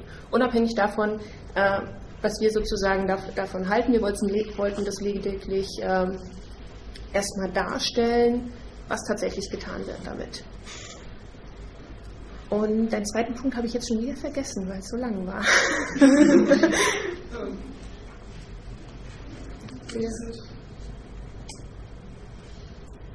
Also meine Punkte zusammenfasst, wenn immer sind dieses, wie wie schafft man es? Achso, jetzt, jetzt habe ich es hab wieder. Was, äh, der zweite Punkt war die politische, ähm, ähm, die politische Komponente an der ganzen Geschichte. Auch, das, auch da, glaube ich, ist interessant, was tatsächlich gemacht wird. Und ähm, ich war auch auf dem Gender Budgeting ähm, Kurs in Graz. Und da waren Controllerinnen äh, dabei und Controller, auch Leiterinnen vom Controlling an Universitäten und äh, Leute aus den Gleichstellungsbüros. Und äh, es ging zwei Tage darum, Indikatoren zu bilden. Und zwar komme, was da wolle. Es wurde operationalisiert, noch und nöcher. Und es gab, es gab, nicht, es gab keinen politischen Input. Und dann sie, wollten sie die Veranstaltung evaluieren und dann habe ich gedacht, mir war das eigentlich ein bisschen zu unpolitisch.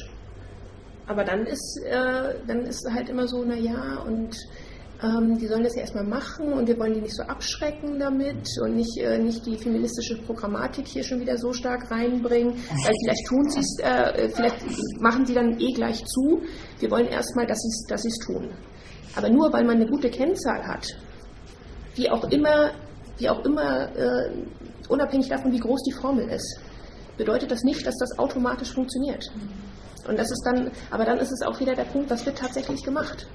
Und wenn die politische Komponente bei Workshops nicht drin ist, dann ist sie nicht drin.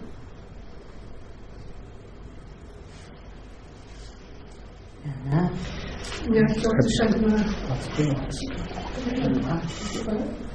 Habe ich Sie übersehen? Auch, ja.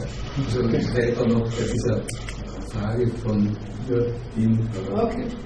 Ja, ich wollte jetzt da. Also, ich glaube, das ist halt überhaupt ein ganz ein springender Punkt, diese Vermittlung ich glaube, das ist äh, das Um auf, dass es oft so ist, dass äh, eine gewisse äh, Gruppe wirklich sehr tolle Ideen hat oder die glauben selber dran. Dann wird sie eben in eine Sprache übersetzt, die, wo man meint, das müsste ja allgemein verständlich sein. Dann wird das noch einmal in, eine, in die jeweiligen äh, Berufssprache übersetzt und wird dann zum Beispiel, würde ich jetzt einmal sagen, den Dekanen oder den äh, also die Fakultätsschulleiter oder wie auch immer, oder die, die betroffenen Personen äh, vorgesetzt. Und ich vermute mal, dass es dann auf sehr großen Widerstand stoßt, weil das ist nur nichts anderes als eine neue Vorgabe, ein neues Formular, eine neue Kennziffer, etwas, was von außen kommt. Man will das nicht.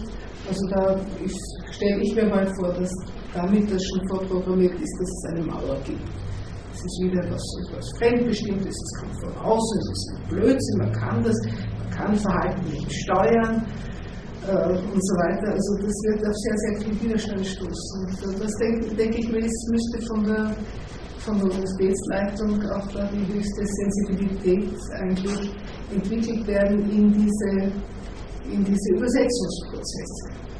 Dass das überhaupt ähm, verstanden wird oder dass überhaupt diese, das, ist, das ist, scheint mir das überhaupt dass es damit genau das passiert ist, dass eben, ähm, eben eine Rationalität aufgebaut wird und äh, unter Umständen ganz anders äh, de facto vorgegangen wird. Also was, wir haben ja einen Punkt hier ziemlich rausgelassen und das ist das, was da in der Mitte steht. Ne? Awareness Rising and Gender Competence. Und das ist ja irgendwie sowas, worauf Sie auch, auch abheben jetzt. Wenn wir uns dieses Modell anschauen und in dem Projektbericht, da heißt das, diese Gender-Sensitivität und Gender-Kompetenz sind Voraussetzung dafür, dass Gender-Budgeting funktionieren kann. Als alter Organisationsforscher sage ich, äh, so funktioniert das nicht ja, sondern beide stehen in einer rekursiven Beziehung zueinander. Natürlich ist Gender-Sensitivität oder Gender-Kompetenz eine Voraussetzung dafür, ein gutes Gender Budgeting System aufzusetzen. Und da kann man natürlich genau die Punkte aufgreifen, die du auch, auch äh, gesagt hast. Aber gleichzeitig äh, schafft ja ein solches System auch Awareness, Sensitivität. Das heißt, äh, im Grunde ist es wie immer im richtigen Leben ein rekursiver Zirkel, der sich wechselseitig irgendwie reproduziert und in, in den man relativ pragmatisch irgendwie reinspringen muss. Und meistens springt man rein, äh, indem man irgendwas befiehlt. So. Und da kann man natürlich überlegen, kann ich sozusagen sanfter reinspringen? Und auch das ist was, was wir aus der Accounting-Forschung wissen, äh, in Verbindung mit Motivationsforschung etwa. Wissen wir natürlich, für so etwas, damit das funktioniert, ist diese berühmte intrinsische Motivation ziemlich wichtig. Ja? Und da knüpft ja auch an das an, was du, du gesagt hast. Ähm, intrinsische Motivation kann man leider nicht befehlen, aber man kann versuchen, Voraussetzungen dafür zu schaffen. Und dafür ist dann natürlich sozusagen dieses sanfte Einführen, Partizip also Partizipation im Prozess, was ja im, im, äh, äh, im Programm irgendwie drin ist. Das ist dann natürlich was, was dem hilft. Ja? Aber letztendlich äh, muss man irgendwie anfangen. Und Old Boys Networks kriegt man wahrscheinlich, vermute ich, nicht einfach durch guten Willen und gutes Zureden gesprengt. Jetzt hatte ich sie abgewürgt. Nein, ich komme nochmal auf diese Anfrage zurück, die so mit diesem theoretischen Hintergrund, ich, ich, ich habe einen ähnlichen Eindruck gehabt. Also, dass man hier ein relativ sozusagen traditionelles Instrument hernimmt, das eine bestimmte Handlungslogik voraussetzt, äh, und dann vielleicht so ein bisschen das noch konstruktivistisch oder mit Performativität und so weiter auflädt, aber man kommt trotzdem nicht raus. Ja? Und äh, ich glaube, was man unterstellen muss und was, hier, was ich hier nicht sehe, das ist ja wirklich diese Interaktionseffekte, die da sind, ja, die da auftreten. Äh, die reagieren strategisch darauf. Ja, und möglicherweise sozusagen, ich setze einen Anreiz, erwarte, dass der irgendwie befolgt wird. Und selbst wenn strategische Akteure sind, interpretieren die das in ihrer Art und Weise, machen diese Scheinaktivitäten, die da durchaus vorkommen, und damit erfüllen sie das und lösen dann die Anreize aus, die geplanten. Alle sind zufrieden. Es ist aber nicht das passiert, was eigentlich intendiert war. Und ja, und deswegen sozusagen, ja, also diese, ich muss diese strategische, ich muss davon ausgehen, nicht, dass ich nur sozusagen Akteure habe, die auf Anreize reagieren, sondern strategische Akteure, die Anreize ihrerseits interpretieren und dann in einer Art und Weise darauf reagieren, die auch wiederum strategisch intendiert ist. Und darauf reagiert das Management wieder strategisch. Ja, auch als Akteur und als Subjekt. Und diese sozusagen eben ja, interaktiven Rückkoppelungen, die, die weiß nicht, vielleicht sehe ich es nicht, aber das fehlt möglicherweise in dem theoretischen Konzept. Äh, das ist das eine. Und das andere, ich frage mich oder ich zweifle daran, dass man über diese strategische Logik eben überhaupt zum Ziel kommt.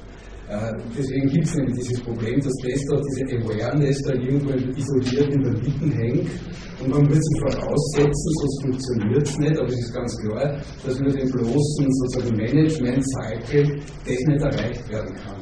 Also ich brauche sozusagen neben der strategischen Logik und der Management-Logik eine zweite Ebene, wo die Personen sozusagen als Community im Spiel kommen. Und damit bin ich dann nicht beim Management, sondern da bin ich irgendwo wie bei, bei etwas wie Demokratie und demokratischer Meinungs- und Willensbildung. Und das ist ein Element, das aber bei unserer derzeitigen Universität sehr stark fehlt. Und das ist mit sozusagen ein Grund, warum dann wenig weitergeht. Ähm, sorry? Ähm, zum ersten Punkt, ähm, ich dachte, ich hätte darauf hingewiesen, dass genau in diesen Rückkopplungen, äh, oder es war zumindest meine Intention, darauf hinzuweisen, dass äh, diese Rückkopplungen in diesen einfachen Vorstellungen nicht enthalten sind. Ähm, sicherlich äh, muss man das äh, strategisch nutzen, aber man kann ja auch überlegen, okay, zwinge ich die Leute halt dazu, äh, mehr Frauen zu berufen. Hm, der Effekt ist positiv, die müssen, ja, die müssen nicht mit vollem Herzen dabei sein, sozusagen. Ist ja eine denkbare Sache. Und äh, klar, äh, auch das habe ich eben versucht zu sagen, ähm, das Ganze ist eingebettet in kommunikative Prozesse, in Normensysteme äh, und so weiter und so fort. Ähm, nur Gender Budgeting ist zunächst mal ein Managementinstrument. Und die Universität Innsbruck hat 4000 Bedienstete und hat 23, 24, 25.000 Studierende. Und als alter, äh, mittlerweile äh, ja auch Universitäts- und Fakultätsmanager, äh, sage ich, äh, Partizipation ist wichtig, aber äh,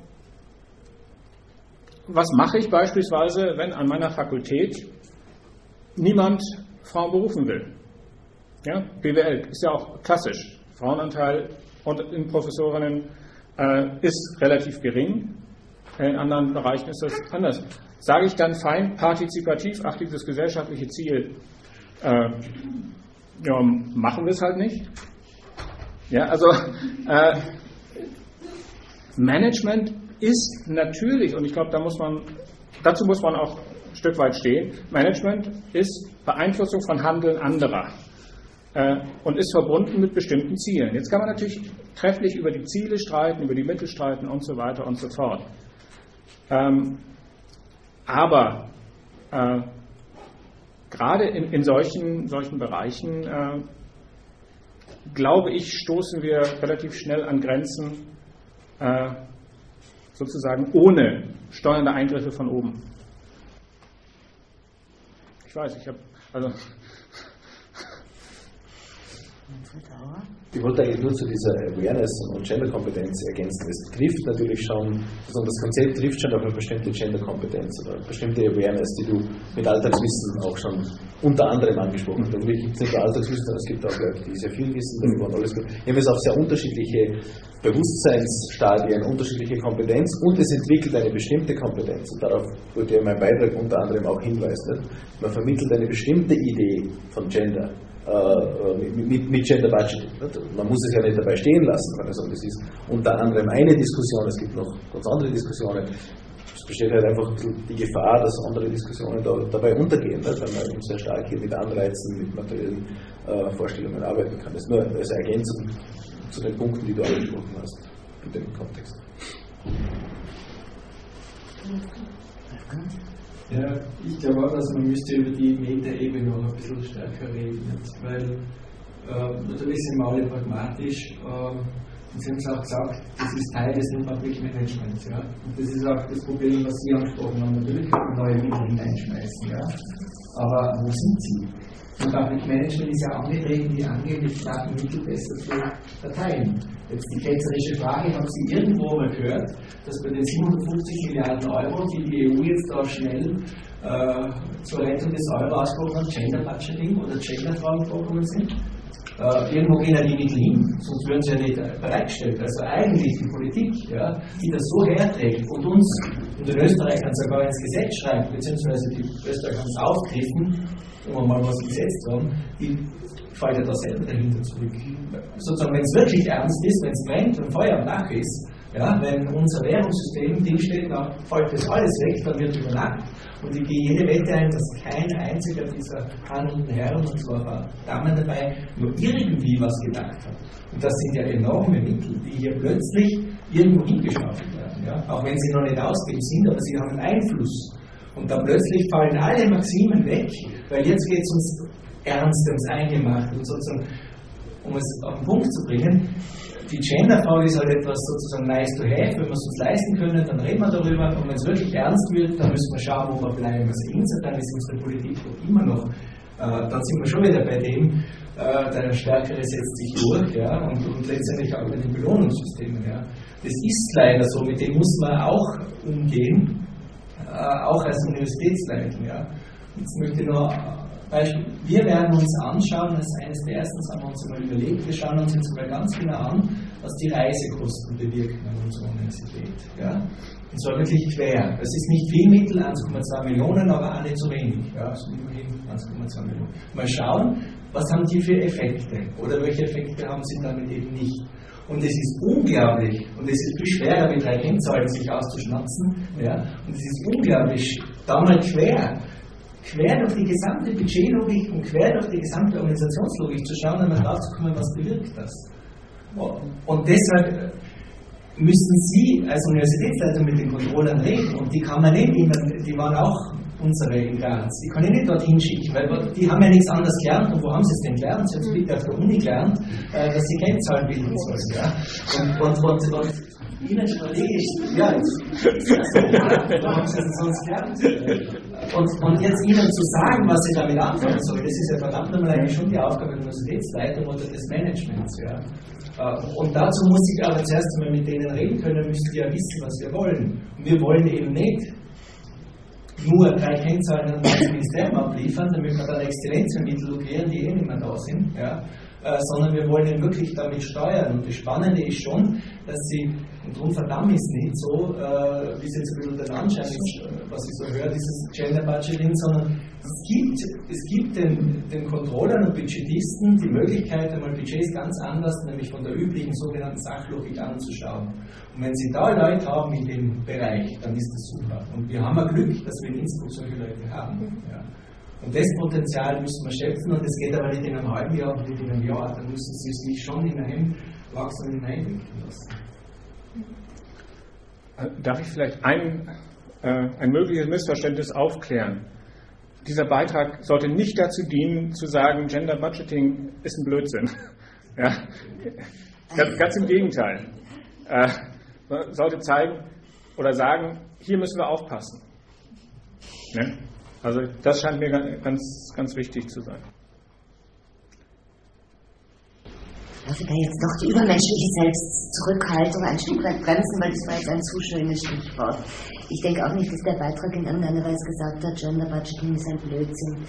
Ich finde es auch ganz wichtig, dass man sich wirklich anschaut, dass zwar zahlenmäßige Partizipation eine notwendige, aber nicht die allein ausreichende Bedingung für eine genderfaire Universität ist. Neben dem muss man einfach natürlich außer dem Männer-Frauen-Anteil auch irgendwie nicht aus dem Auge lassen die Reflexion auf Geschlecht als Dimension, Dimension die sich ja in zahlreichen universitären Kontexten auswirkt. Trotzdem denke ich, dass es so ein spannender Baustein sein könnte, der mithelfen könnte, so eine geschlechterfaire Universität zu verwirklichen. Jetzt hänge ich mich auch auf in diesem Gender Budgeting Kreislauf. Wie ich den gesehen habe, habe ich sofort gedacht, ha, wo sind wir da ungefähr? Und das ist für mich jetzt ein bisschen in der Diskussion noch untergegangen, so ihr Warnen vor Fallen. Ich will jetzt gar nicht so weit gehen, dass ich von Decoupling rede, also so machen wir irgendeine Scheinfassade und tun nicht wirklich, sondern was würden Sie sehen oder könnten Sie uns als praktische Handlungsanleitung ein Stück weit mitgeben, wo kann man Fehler vermeiden, so wie ich das jetzt primitiv verstanden habe. Schau ich mir einmal an, wie ist der Ist-Zustand, also wie schaut das aus, inwieweit auch geschlechterspezifische Ungleichheiten, budgetspezifische Maßnahmen, inwieweit können die Disparitäten aufrechterhalten, verstärken, abbauen und andererseits aber auch welcher Sollzustand soll angestrebt werden und wie komme ich zu dem Sollzustand. Und meine Angst ist ein bisschen, dass mir gelangen, noch bis zur Analyse des Ist-Zustandes, ohne anschließend wirklich Maßnahmen zur Verbesserung zu formulieren. Und das wäre dann, denke ich, doch von bescheidener Relevanz. Also mir ist eben aufgefallen, gerade was Wolfgang Meixner auch schon ansprach, bei unserem Gleichstellungscontrolling, wo wir mittlerweile jetzt im zweiten Jahr wirklich recht tolle Befunde haben und die bringen auch argumentativ teilweise was. Wenn man mit so einem Stoß Grafiken dasteht und sagt, sehen Sie, ungerechter Nicken erst einmal alle Schicksalsergeben und sagen, okay, kann man nicht drüber diskutieren, wirklich schrecklich. Aber wenn ihr dann, Entschuldigung, Wolfgang, die Vorworte dazu lest, dann heißt es jedes Mal, und wir geben damit den Fakultäten jetzt wichtige Befunde an die Hand, mit denen sie jetzt dann pro futuro was tun können. Und genau, ihr habt das Gefühl, an dem Punkt stehen wir jetzt, dass wir nicht wissen, was tun wir jetzt dann wirklich damit? Was machen wir konkret und wirklich tatsächlich? um talentierte Frauen in ihrer wissenschaftlichen Karriere von der Studienwahl über Studienverlauf, über Verlauf der wissenschaftlichen Karriere bis zur Professur zu fördern. Das beantworten mir die Daten noch nicht allein. Und wo ist da der Punkt, wo man aufpassen muss? Dass wir nicht fröhlich Daten sammeln, ja. so zum Selbstzweck und dann damit nichts mehr passiert. Also, äh, ich schicke mal vorweg, die Antwort darauf habe ich nicht. Und wie, äh, wie das geht. Ja, ja, ähm, Ja, das mache ich nur freitags. Ähm, nein, ich glaube, also das, das was, äh, was Caroline Feuthofer angesprochen hat und was, was auch bei, bei Ihnen ja so, so drin war und in vielen Sachen. Ich habe hier so, so schlicht hingeschrieben Kausalmodelle. Nun wissen wir, dass Kausalmodelle problematisch sind, aber in meiner Perspektive ist, so, so blöd das klingen mag, äh, eine wichtige Voraussetzung ist eine vernünftige Analyse. Ja? Äh, eine vernünftige Analyse darüber, und ich oute mich hier auch als, äh, als derjenige, der sich stärker im Accounting auskennt als, als in der, in der Genderforschung. Äh, ich weiß nicht, inwieweit das tatsächlich vorliegt. Sorgfältige Analysen, was sind fördernde und hindernde Faktoren generell und auch speziell an der Universität Innsbruck, wenn wir an dem Beispiel bleiben, die Frauen äh, betreffen in ihrer wissenschaftlichen Karriere. Nur wenn ich da wirklich zunächst mal eine vernünftige Analyse habe und wenn ich eine Vorstellung habe davon, was Maßnahmen wären, was Wege wären, dann Hindernisse zu beseitigen und fördernde Faktoren zu verstärken, erst dann kann ich eigentlich seriös weiterdenken. Das Problem, das wir haben, ist, dass wir immer schneller handeln müssen, als wir denken können und analysieren können. Das ist überall so. Das ist nicht nur an Universitäten und nicht nur bei Genderfragen so, sondern äh, in jeder Organisation. Aber ich glaube, diese Frage von Kausalitäten oder sagen wir vermutete Kausalitäten, das muss doch der wichtige Ansatzpunkt sein. Ja? Eine sorgfältige Analyse. Und das Problem ist natürlich, da gibt es die Leistungsvereinbarung, die gilt bis was, 2013 oder 12. Ja, und wie schaffe ich es, bis dahin sozusagen in diesem Zeithorizont eine vernünftige Analyse hinzukriegen und darauf zu reagieren? Also das ist für mich der aller, allerwichtigste Ausgangspunkt davon. Ne? Und erst dann, wenn ich vermutete Kausalbeziehungen habe, dann kann ich, glaube ich, seriös irgendwie darauf reagieren. Und, also, und wenn wir hier das Beispiel mit Frauenanteil, also ich bin ein großer Fan von Quoten, also gar nicht, ja, ich will, will nur sagen, äh, es gibt halt Probleme damit, ja, äh, mit Dingen, die auch positive Auswirkungen haben. Und ich denke, das ist, das ist, das ist der wichtige Punkt, der, der den Startpunkt machen muss.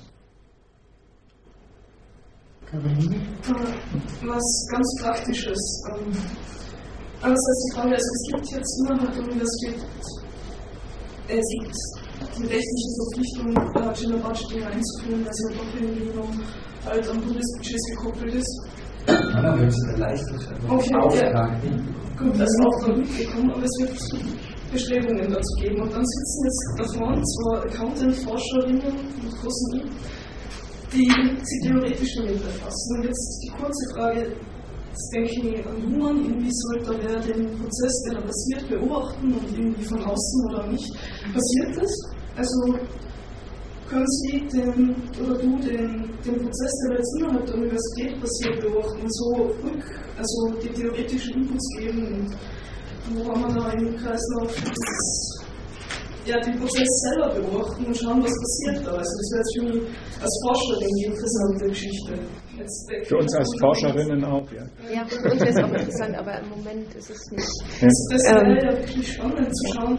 Es, es wird implementiert und ja. wie passiert die Implementierung und daraus unter Umständen zu erkennen, wo hakt es, was sind die Probleme bei der Implementierung. Ja. Ja, wie gesagt, im Moment äh, ist es nicht der Fall, dass wir es machen können. Das, was ich äh, parallel im Moment mache, ist eine Diskursanalyse zu, zu, Gender Budgeting. Und das ist schon, also das ist schon eine, eine interessante Sache, wie es von der ganz äh, kritischen äh, von einer ganz kritischen Perspektive, wo auch New Public Management, wo Zahlen an sich sehr negativ äh, bewertet werden, zu Indikatoren ist das, eins, ist das einzige Mittel, was wir überhaupt haben. Also wenn man die Leitfäden sich anschaut, es geht nur noch um Indikatoren und um Kennzahlenmodelle. Und ähm, das, worum es uns ja eigentlich ähm, auch ging, ist nicht zwangsläufig zu sagen, irgendwie so, äh, Gender Budgeting ist so problematisch. Selbstverständlich ist Gender Budgeting problematisch. Aber es ging halt äh, vor allem auch darum, dass Accounting und Quantifizierung an sich schon problematisch ist. Also nur weil es jetzt hier um Gender geht, ist es nicht problematisch, sondern Quantifizierung ist immer problematisch. Und gerade wenn man es in diesem kurzen Zeitraum machen muss, äh, wenn man bestimmte Sachen abbildet, bildet man andere nicht ab. Indem ich Gleichstellungsziele formuliere, sage ich, was, was äh, Gleichstellungspolitik ist. Indem ich diesen Indikator aufstelle, schaffe ich die Realität dazu. Und es muss nicht zwangsläufig was, was äh, sozusagen genderbezogenes sein, sondern ist eh schon problembehaftet. Und das war eigentlich eher so der Punkt, äh, nicht, dass wir das, nicht, dass wir das, das äh, Konzept an sich ähm, kritisieren wollten, sondern nur, dass es nicht so leicht ist. Ja, äh, quantifizieren ist problematisch, aber qualifizieren natürlich auch. Ja, ja, ja, ja. Es ist natürlich ungeheuer problematisch, denn mhm. damit kann ich ja sehr, sehr viel aufmachen und in unendliche äh, ideologische Auseinandersetzungen, die per se unlösbar sind, kommen. Ja? Also das ist ja ist auch keine Lösung. Deswegen ist ja das, ist ja das Verlockende am Pragmatismus, nicht? dass man sagt, äh, wir werden, über, wir werden diese Probleme ideologisch ja nie lösen können, weil so viele Personen wie hier sitzen, so viele Meinungen gibt es da. Und wenn es jetzt Eingemachte gibt, werden die Leute das verteidigen, vor allem wenn es so wirklich um ganz wichtige Punkte gibt, dann wird es nie eine Lösung geben. Also der, der, pragmatische Weg kann ja schon der Königsweg sein. Und insofern glaube ich auch, dass, dass Quantifizierung äh, irgendwo einen Sinn hat, wenn, wenn auch äh, wenn das eben so reflektiert ist, dass ja das Wertvolle wird und, und äh, durchaus auch wenn das äh, qualitativ oder halt mit Inhalten durchaus unterfüttert wird und zur Diskussion gestellt wird. Also das, das, diese Kombination würde ich mir gut. Aber was mich, was mich halt schon sehr interessiert ist, dass diese Frage, ähm, Caroline, du hast jetzt äh, nach vorne gerichtet, und jetzt wäre auch in der Richt, äh, die Frage wäre auch an den Wolfgang als, als Vizerektor. Wie weit nehmt ihr Expertisen in Anspruch oder gibt es eine Kommunikation? Es sind ja so verschiedene, äh, wie, wie findet die Kommunikation statt zwischen dem, was jetzt die, die Budgetabteilung oder wer auch immer, die, auch immer die alle die Abteilungen heißen, auf der einen Seite und auf der anderen Seite gibt es hier Wissenschaftler und Wissenschaftlerinnen, die sich beschäftigen. Und auf der anderen Seite gibt es die Leute, die das nur, ich nenne jetzt nur die Dekane als eine Gruppe, die das umgesetzt die, das, ist, das ist für mich immer also die Frage, wie die Kommunikation läuft. Ob sie läuft oder ob das, das könnte auch ein Ziel oder eine, eine ganz wichtige Sache sein dazu sprechen? Naja, ich meine, äh, das hat ja immer auch zwei Seiten und es gibt Beispiele, wo das gut gegangen ist und es gibt Beispiele, wo so Inhouse-Expertise auch nichts gebracht hat. Auch an dieser Uni, muss man auch sagen. Ja, das ist ja noch nicht per se gesagt, nur weil ich die Experten im Haus habe, das ist vielleicht für interessant, weil sie dann hier vor Ort forschen. Und ich kriege jeden Tag Anfragen von Innsbrucker Wissenschaftlerinnen und Wissenschaftlern, dass sie uns erforschen wollen. Und ich ja sagen, nein, wir müssen einmal arbeiten, wir können nicht nur forschen, so wichtig sein. Ja. Äh, aber da, was Sinn macht, da was Sinn macht, äh, wenn man das macht, ich finde das spannend, ich habe das bis vor kurzem noch nicht gewusst, dass wir hier Expertinnen und Experten im Haus haben. Ja. Wir, wir haben ja mal uns derer bedient, die, die halt schreien und anbieten. Und da sind die Grazer, glaube ich, wirklich weit führend. Die machen jedes Jahr so einen Sommerkurs und da laden sie alle ein und alle fahren nach Graz. Ja, ich habe noch niemand gesehen, der nach Innsbruck gefahren ist. Da, da ist halt das einmal so unterwegs. Was aber nicht heißt, dass man dann, wenn man etwas macht, und das macht Sinn, das auch begleiten zu lassen, das finde ich auch, dass man dann immer teuer einkauft, äh, was jetzt teuer meine ich jetzt auch gar nicht Geld, sondern eben mit großem Aufwand von auswärts jemand einfliegen lässt, was dann schon auch wieder Geld kostet, äh, sondern das auch, wenn man hier jemand hat. Ja. Und wir haben also eigentlich durchaus, da wo es gegangen ist, versucht, solche Potenziale zu nutzen. Insofern nehme ich das jetzt interessant mit und werde das auch weitergeben. Das Problem ist ja nur, dass die Controlling-Abteilung bei mir ist. Ja. Ich bin ja sozusagen ja, auch ein Leihnehmer, aber ich habe ein gutes Einvernehmen und ich habe eben gemerkt, dass die eigentlich hier lernwillig sind. Und das ist auch vielleicht das Neue. Äh, am ehesten haben wir ja solche Kooperationen noch eh mit, mit im PE-Bereich, ja, weil, weil, da sich immer wieder Innovatives tut. In, in vielen anderen Verwaltungsbereichen an der Uni, da hast du Leute, die kommen aus dem Studium und aus der aus, der, aus einer Berufserfahrung und dann machen sie das und dann müssen sie kaum umlernen. Das ist interessant, ja. Vielleicht ein bisschen juristisch, aber selbst da, also es wird da wenig Expertise genutzt, die wir hätten. Wir, sind, wir nennen uns immer als Wissensverein und, und, und, Know-how-Verein, aber eigentlich, äh, ja, das erste ist, man muss von außen jemanden holen. Das nutzt man zu wenig. Ich, ich sehe das einmal spannend, ich werde es, äh, ja, werden vielleicht einmal zusammenrufen. Halte ich für sinnvoll, ja. Und was wir daraus machen können, das ist eine Frage von Geschwindigkeit, wenn das angesprochen ist. Das ist ja das, der Fluch. Äh, ein Rektorat hat vier Jahre, ja. Ja, jetzt, wir haben noch eineinhalb, ja. Jetzt können wir mit riesen Tramtam sagen, wir machen ein Gender Budgeting, kommen wir fünf Meter vor das Tor und dann gibt es Neuwahlen. Weiß ich, äh, was danach kommt und ob das neue Rektorat, wir haben jedenfalls zu Gender Budgeting null übernommen. Wir haben ein bisschen was theoretisch übernommen zum, äh, zum Gender Monitoring, das wir dann implementiert haben. Also das ist halt so, wenn, wenn man solche Zyklen macht und das macht die Politik, indem sie auch die Universitäten in so eine Leitungsschiene hinein macht. Ja. Da muss man eben schauen, es so zu implementieren, dass es dann eine Verwaltung trotzdem macht, auch wenn oben äh, die wechseln. Ja. Die Kunst ist auch nicht einfach, es so zu implementieren, dass es bleibt, obwohl sich oben alles ändert. Ne. Das hat Lampedusa ja schon erfolgreich gesagt. Hm. Ich war beauftragt, auch ein bisschen auf die Zeit zu achten. Also wenn jetzt nicht noch dringender Fragebedarf ist, würde ich das Podium noch zu einem Schlussstatement einladen. Ein Schlussstatement? Man sagte mir, Sie müssten das machen. Okay. Ähm, ja, also äh, vielleicht das eine oder das eine oder andere. Ich wollte gerade sagen noch drei Punkte, aber ich weiß gar nicht, ob es drei Punkte sind. Ähm, ich glaube, ähm, was wirklich wichtig ist, ähm, ist äh, und was normalerweise in Organisationen zu wenig passiert, ist, äh, diese Prozesse anzuschauen. Also nicht nur sich anzuschauen, was kommt dabei raus, sondern wie kommen die Dinge zustande. Ich glaube, das ist ein ganz wichtiger Punkt. Das ist angesprochen worden. Ähm, dass man für solche ähm, Steuerungssysteme oder so, je mehr Konsens über solche Dinge besteht, desto besser funktionieren sie, was immer dabei rauskommt. Äh, ich glaube, das ist ein, ein wichtiger Punkt. Die Frage der Quantifizierung spielt für uns natürlich forschungsmäßig und lehremäßig äh, eine, eine große Rolle. Ich glaube, man muss sich darüber im Klaren sein, dass äh, diese Unterscheidung zwischen quantitativ und qualitativ natürlich auch höchst problematisch ist, weil eine Zahl nur funktioniert als interpretiert. Äh, die Zahl steht nicht für sich, sondern sie steht in einem semantischen äh, Kontext, in einem interpretativen, normativen Kontext, wie auch immer. Ja?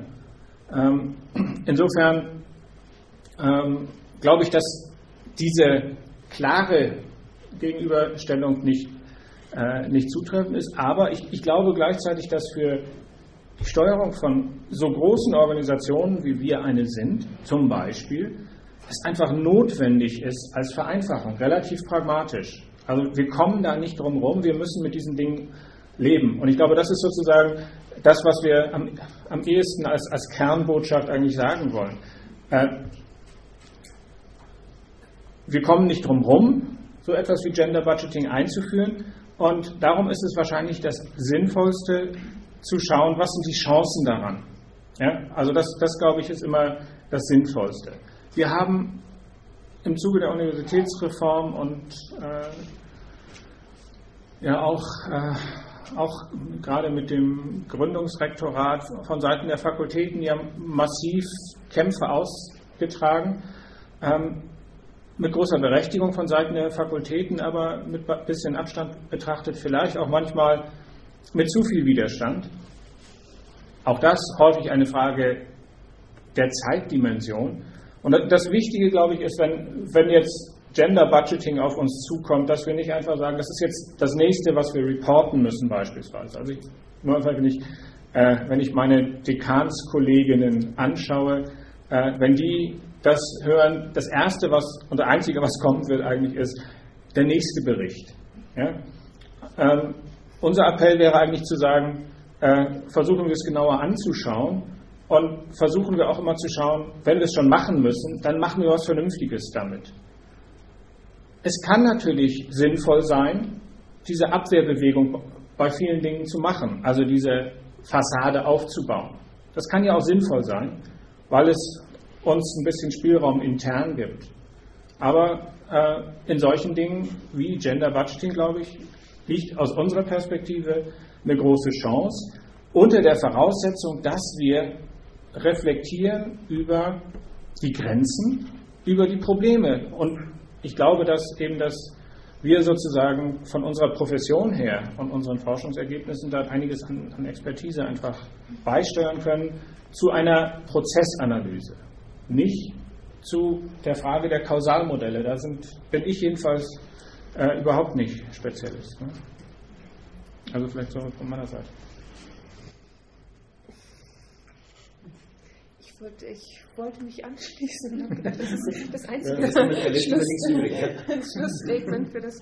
Äh, also um den letzten Punkt aufzugreifen, das ist halt oft, was mir passiert, wenn, wenn ähm, äh, mich Leute fragen, ach so, ach du forschst, äh, forschst äh, zu Gender Budgeting, kannst du denn erklären, wie viele Indikatoren wir brauchen und wie man äh, die richtig berechnet, damit uns das hilft? Das stellen wir uns eigentlich unter einer Hilfe äh, vor, wenn es um Gender Budgeting geht, wo man ähm, wir dann sagen, das ist eigentlich nicht äh, das Ziel, sondern wir schauen uns eigentlich, wir würden uns eher anschauen, wie, wie wird das verhandelt, wie, äh, was passiert in den Organisationen, wie kommt es äh, dazu? Und äh, was, äh, wie, wie ist es dazu gekommen zu dem, was hinterher rauskommt.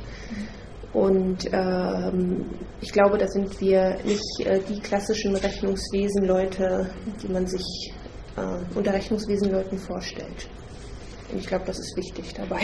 Hm. Ja, ich kann noch vielleicht bei dem anknüpfen, was ich selbst schon äh, am Ende meines Beitrags gesagt habe. Äh, es braucht vielleicht nicht nur die reflektierten und kritischen Controller und Controllerinnen und Accounting-Forscher und Forscherinnen, sondern vielleicht auch die reflektierten Gender-Forscher und Forscherinnen, die so einen Prozess äh, begleiten können. Damit meine ich nicht in erster Linie mich oder, oder, oder uns, sondern da ist ein Riesenpotenzial von, von solchen Experten da, die man auch für diesen Prozess möglicherweise um sozusagen die Chance, so wie du das ausgedrückt hast, tatsächlich äh, realisieren zu können. Das war jetzt ein schönes, zu Herzen gehendes Schlusswort. Wir sind bei Genderforschung. Bei Albrecht Becker, ich möchte mich bei Ulrike Marx und Manfred Auer herzlich bedanken für den tollen Input. Ich möchte mich auch bei der Gelegenheit, ich weiß nicht, ob das sonst so üblich ist, einmal noch bei der Forschungsplattform Geschlechterforschung bedanken, die wirklich so, so, zu so vielfältigen Themen so einen spannenden Austausch möglich macht. Bei Ihnen allen fürs Zuhören, fürs Mitdiskutieren und ich hoffe, ich sehe ganz viele von Ihnen nachher noch beim informellen Austausch. Wiederschauen.